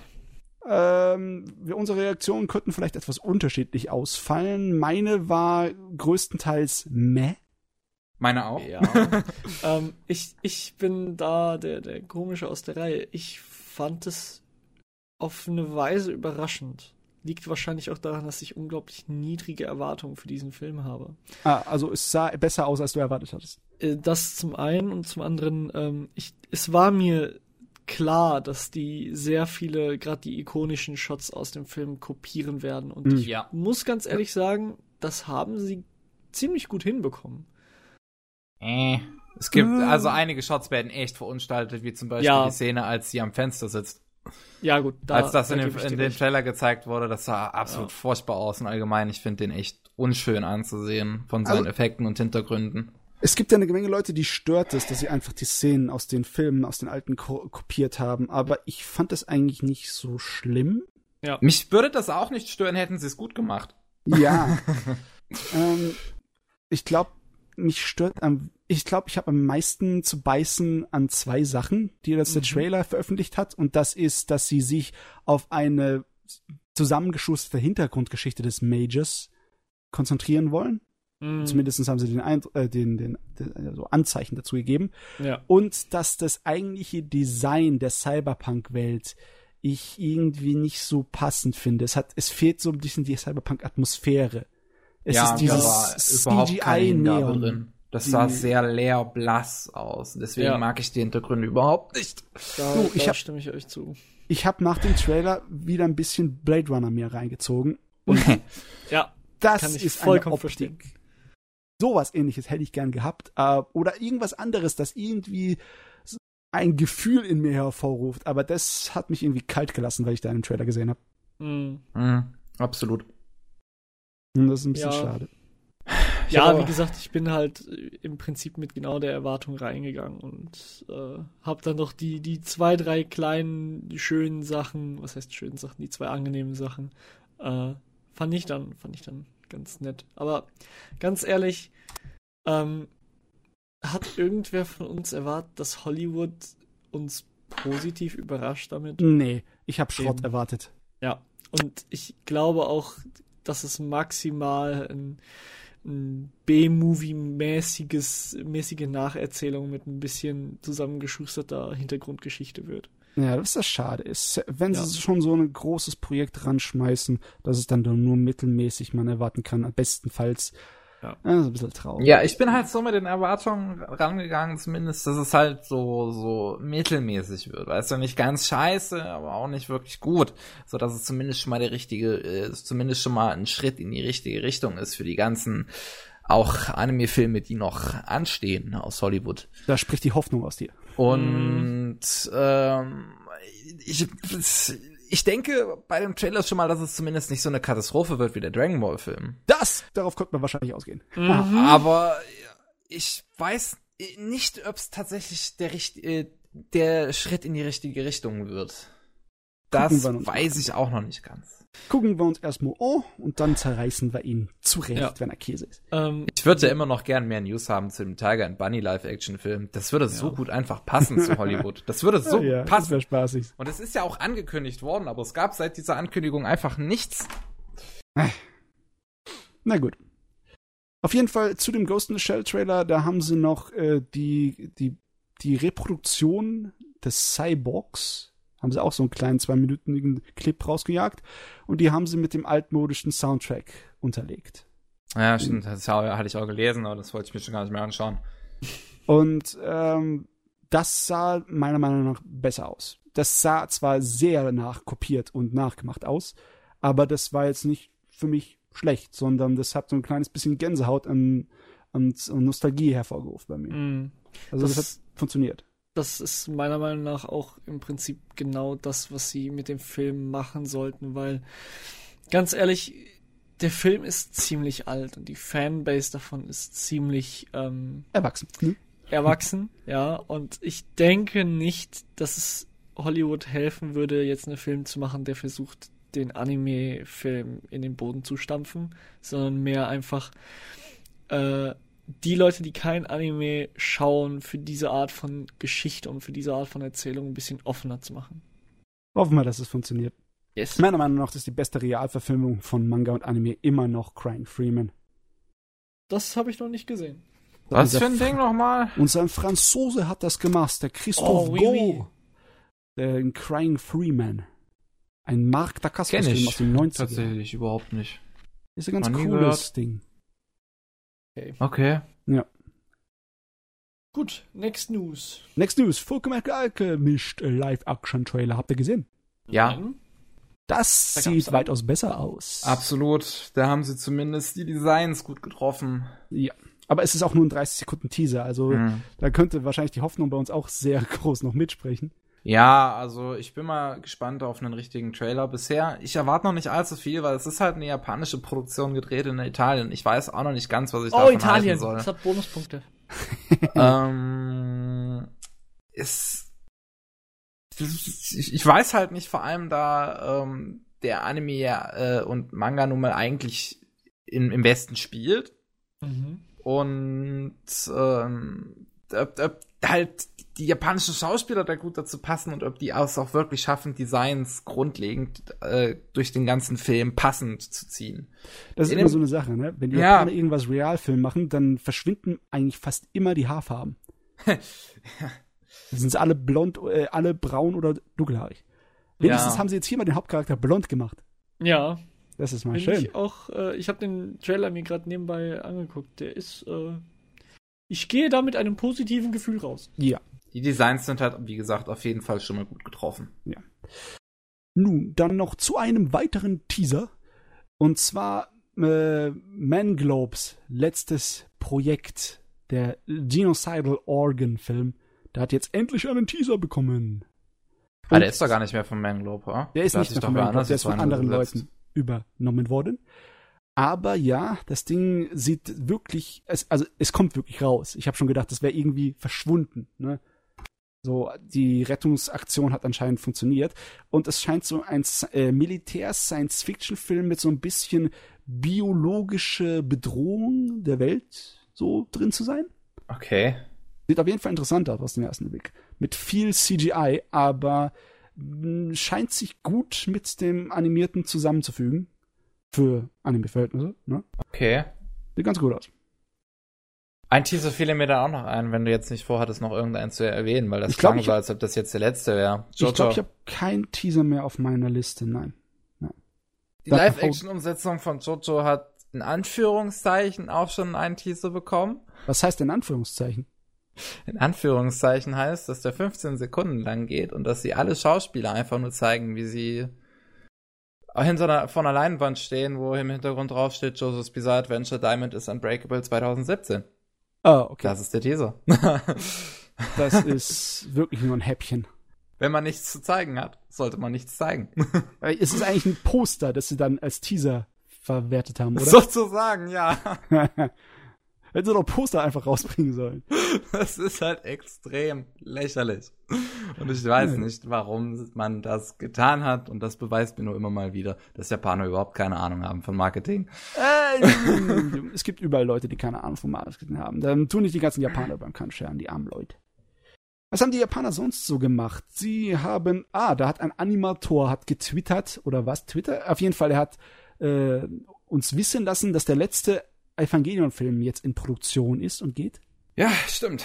Endlich! Gottverdammt, Anno. Wir haben einen Arsch in Bewegung bekommen. Sehr schön, sehr schön, sehr schön, sehr schön. Aber da er jetzt in Produktion geht, müssen wir wahrscheinlich noch eineinhalb bis zwei Jahre warten, bevor wir ihn se zu sehen bekommen. Mhm. Ja. Aber dann ist er wenigstens endlich da. Andere Sachen bekommen wir früher. Zum Beispiel Gundam Thunderbolt bekommt Zweite einen Staffel. Nachfolger. Muss Gundam immer noch gucken. Gundam, Gundam. Ähm, musst Gundam gucken. Diesen Spruch müsste ich eigentlich unterbrechen sofort. Zu spät! Also wenn du den alten Gundam, wenn du damit anfangen willst, dann musst du nicht die ganze Fernsehserie gucken. Die zusammenfassenden Filme sind schon für zusammenfassende Filme recht gut. Ja, ich habe mir jetzt hier aufgeschrieben, äh, Iron Blooded Orphans und Turn A Gundam. Ja, also Iron Blooded Orphans ist sicher, weil es ein Alternativuniversum ist, das einfach nur Gundam im Namen hat, weil der Superroboter wie ein Gundam designt ist. Mhm. Das Ja, ist weil sicher. schon ein bisschen was damit zu tun hat. Ein bisschen was, ja. Ein bisschen. Aber wirklich, da brauchst du nichts wissen. Jo. Also das ist sehr sicher. Äh, was kriegt denn noch alles Nachfolger? Oh mein Gott, ja. Girls und Panzer ist immer noch nicht vorbei. Die wollen weitere Kinofilme machen. Und nicht nur einen, die wollen gleich eine sechsteilige Reihe machen. Also, wenn die nicht in jedem Teil mindestens eine tolle Russeneinlage haben, weiß ich nicht, was sie damit machen wollen. Auf jeden Fall bei sechs neuen Kinofilmen ist vielleicht ein, ähm, ein Film zumindest mit Russeneinlage drin. Hoffen wir es. Wer weiß. das Ding hat sich halt viel zu gut verkauft. Ich verstehe nach wie vor nicht, warum. Und Wegen war, Panzerdrifting. Und war da nicht mal irgendwann im Gespräch, dass ähm, die, die Leute von World of Tanks gemeinsam mit den, äh, mit den Produzenten von Girls und Panzer ein Anime machen wollten? Gott, da weiß ich nichts von. Da, Da war mal was ich, im Gespräch, aber seitdem ist da auch nie wieder was passiert. Oh Mann, oh Mann. Ja, das habe ich auch gehört. Oh mei. Was gibt's denn noch so Schönes? Mm, mm, mm. Ein neues Projekt vom Hiroe Re, der Autor von Black Lagoon. Das hat mir so ein ganz kleines bisschen das Blut in den Nacken getrieben. Seit fast drei Jahren hat er seinen Black Lagoon Manga auf Pause. Warum macht er den nicht weiter, hm? Warum machst du an neuen. Projekten rum, du blöd? Dann, dann, dann sag das doch einfach. Dann sag doch einfach, ja, der Manga ist zu Ende. Aber er, Quasi. jeden Monat, mindestens einmal, tweetet er, dass er an Black Lagoon rumarbeitet. ich ich, ich, ich, ich fliege nach Japan und trete ihn in den Arsch. Wa wahrscheinlich ist das sein Ernst, weißt du, er setzt sich hin, holt sein Tablet raus oder sein, seine Grafikeinheit, zeichnet eine Linie und denkt sich, "Puh, viel gemacht für heute. mein Gott, jetzt erstmal essen gehen. Reicht schon wieder.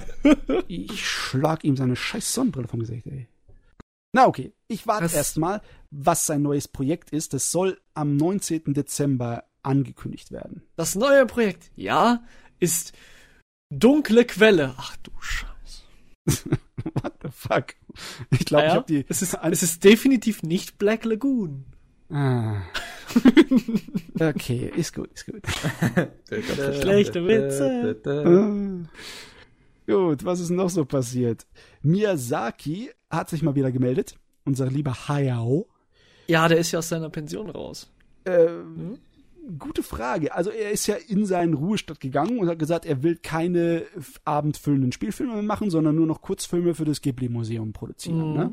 Und dann hat er selber äh, da rumproduziert an seinem Film, über, äh, angeblich über sein kleines äh, Räubchen, über so eine Raupe. Der hat sich äh, angeblich auch mit den neuen Techniken von Computeranimation auseinandergesetzt und bla bla miau.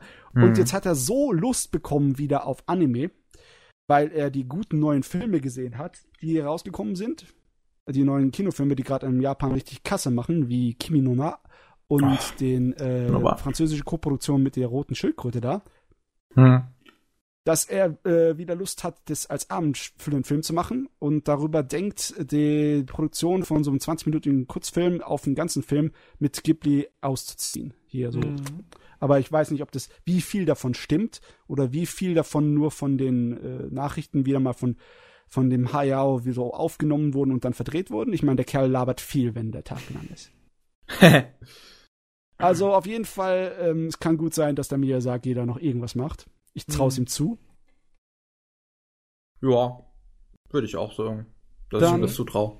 Unschöne Nachrichten gibt's auch, also unschön für bestimmte Leute. Ich meine, Kevin, dich interessiert ja World Trigger einen feuchten Kehricht, oder? Ja. Der Manga ist allerdings noch sehr beliebt und verkauft sich sehr gut, muss jetzt aber Pause einlegen, weil der Autor unter schlechter Gesundheit leidet. Mhm. Also nicht so sicher, wie lange die Pause sein wird, aber wahrscheinlich nicht so kurz.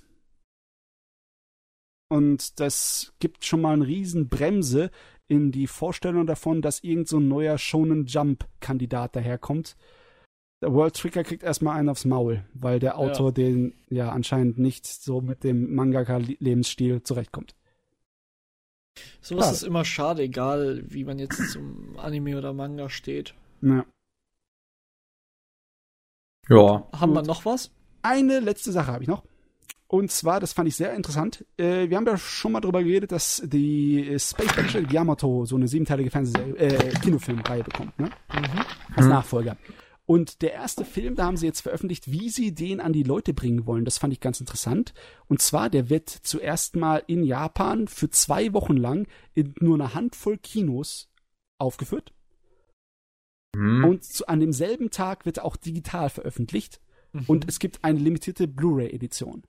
Und wenn diese ganzen limitierten Vorführungen und äh, Veröffentlichungen weg sind, dann kommt die normale Blu-ray-Edition einen Monat später. Aber digital kannst du es am selben Tag bekommen, wie es im Kino anfängt zu laufen. Und die Okay. Kinovorstellung ist sozusagen nur ein extra Bonus. okay. Okay. Das fand ich interessant. Das war irgendwie so ein wirklich hier so, so ein Spagat, so eine Grätsche zwischen dem OVA, direkt für Videoformat und Kinofilmformat. Ne? Mhm. Ja. Das heißt, sie haben das Ding gemastert in einer Art und Weise, dass es im Kinoformat gezeigt werden kann, aber sagen gleichzeitig zu der Kinofassung könnt ihr es sofort auch auf digital euch besorgen oder auf limitierte äh, Blu-ray und DVD-Fassung. Wenn ihr es im Kino gucken wollt, könnt ihr es im Kino gucken, da kriegt ihr es mit der großen Leinwand und dem dicken Sound. Ähm, Ich meine, eigentlich ist das positiv Ja, ich, ich bin auch so ein Freund davon, nur weiß ich einfach ähm, aus äh, kinotechnischen Gründen, weil Kinos ja generell so ein Problem haben, irgendwie am Leben zu bleiben, äh, dass die vor langer, langer Zeit einen Deal äh, mit den verschiedenen gro großen Produzenten, halt hauptsächlich Hollywood und sowas gemacht haben, dass die DVDs erst kommen, nachdem die Filme abgelaufen sind. Weil Hm. wenn du die Wahl hast zwischen einem, keine Ahnung, 15 Euro Ticket und einem äh, 15 Euro Film, den du immer wieder gucken kannst und nicht nur einmal, ähm, dann gehen die meisten Leute doch für die DVD. Ja, besonders weil es einfach bequemer ist in der heutigen Zeit. Ja. Deswegen ist auch dieser Kinovorführung relativ limitiert. Hm, Die sind sich wahrscheinlich bewusst, dass es dann sowieso nicht so viele Leute hingehen. ja. Aber diese exklusive und limitierte Sache, die tut besonders in Japan die Leute immer sehr anlocken. Hm. Und ich denke mal, da wird, ich, ich hoffe, es wird erfolgreich sein, weil ich mag solche kleinen Experimente. Ja, das hoffe ich auch. Ich muss auch mal irgendwann wieder ins Kino gehen. Ich hab, boah, ich war so lang nicht mehr im Kino. Bestimmt jetzt fünf Jahre oder so. Oh, das ist ein Stück. Das ist Ja, wirklich ja. lang. Ich glaube, ich war das letzte Mal vor einem halben Jahr oder so im Kino zum letzten Star Trek. Ja, der Star Trek, der war ganz gut, der letzte, ne? Yeah, yeah. Hm. Ja, gehört mir leider nicht in den Podcast. Ja. Was hast denn du noch? ähm, ich hätte noch, dass Doctor Strange einen Manga bekommt. Was? Okay. Das zwar- ist ja gar nicht so uncool. Ähm, nächstes Jahr im äh, Januar. Warte. Nee, doch. Nächstes Jahr wird äh, ein, ein Doctor Strange Manga, ein Prequel-Manga rauskommen. Zu dem Kinofilm. Okay. Okay. Interessant.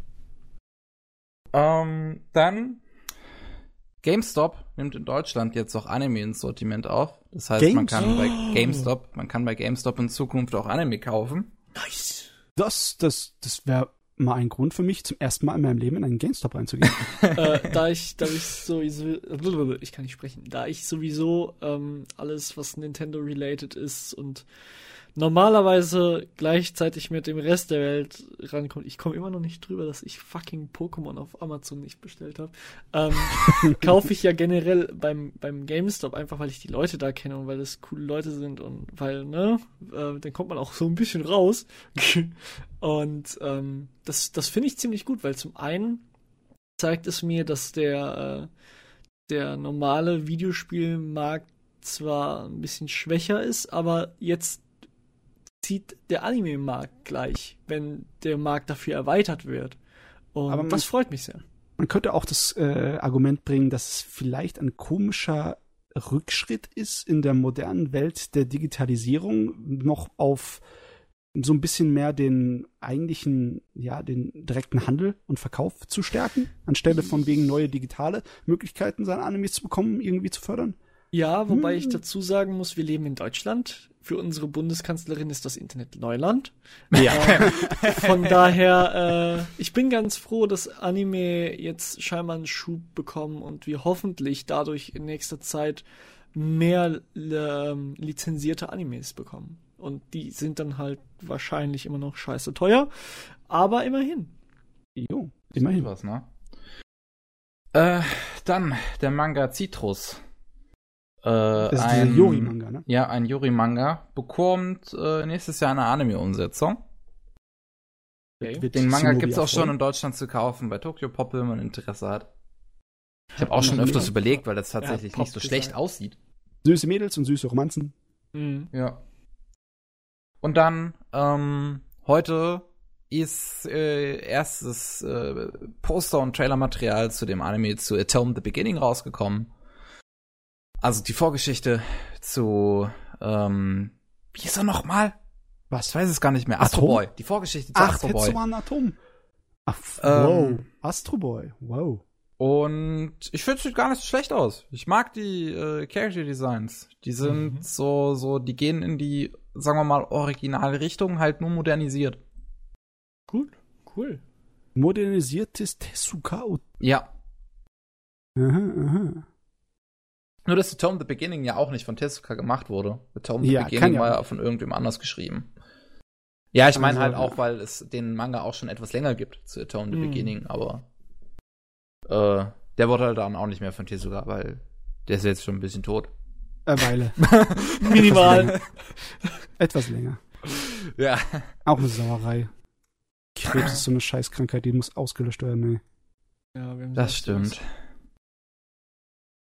Naja. Ja, gut. ich guck gerade nochmal, wer da für, für, Regie und sowas verantwortlich ist, aber da finde ich noch gar nichts dazu. Scheint nirgendwo gesagt zu werden. Haben Ah, wir nee, noch da. was? Nee, sonst nichts weiter. Okay. Das war's.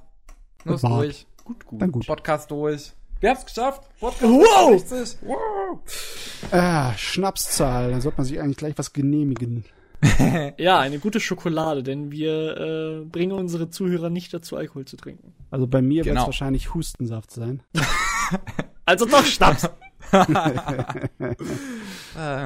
Ja, gut. Dann äh, euch beiden gute Besserung. Ich bin ja der einzige Gesunde, jedenfalls körperlich, in diesem Podcast. Das hast du jetzt Und- gesagt. Ja. Ähm, und dann wünsche ich von meiner Seite äh, allen Leuten viel Spaß beim Anime schauen und bis zum nächsten Mal. Ju. jo, denn. Podcast 66 dabei waren Elogan, Penguin und ich, der Sarkev. Tschüss. Ciao.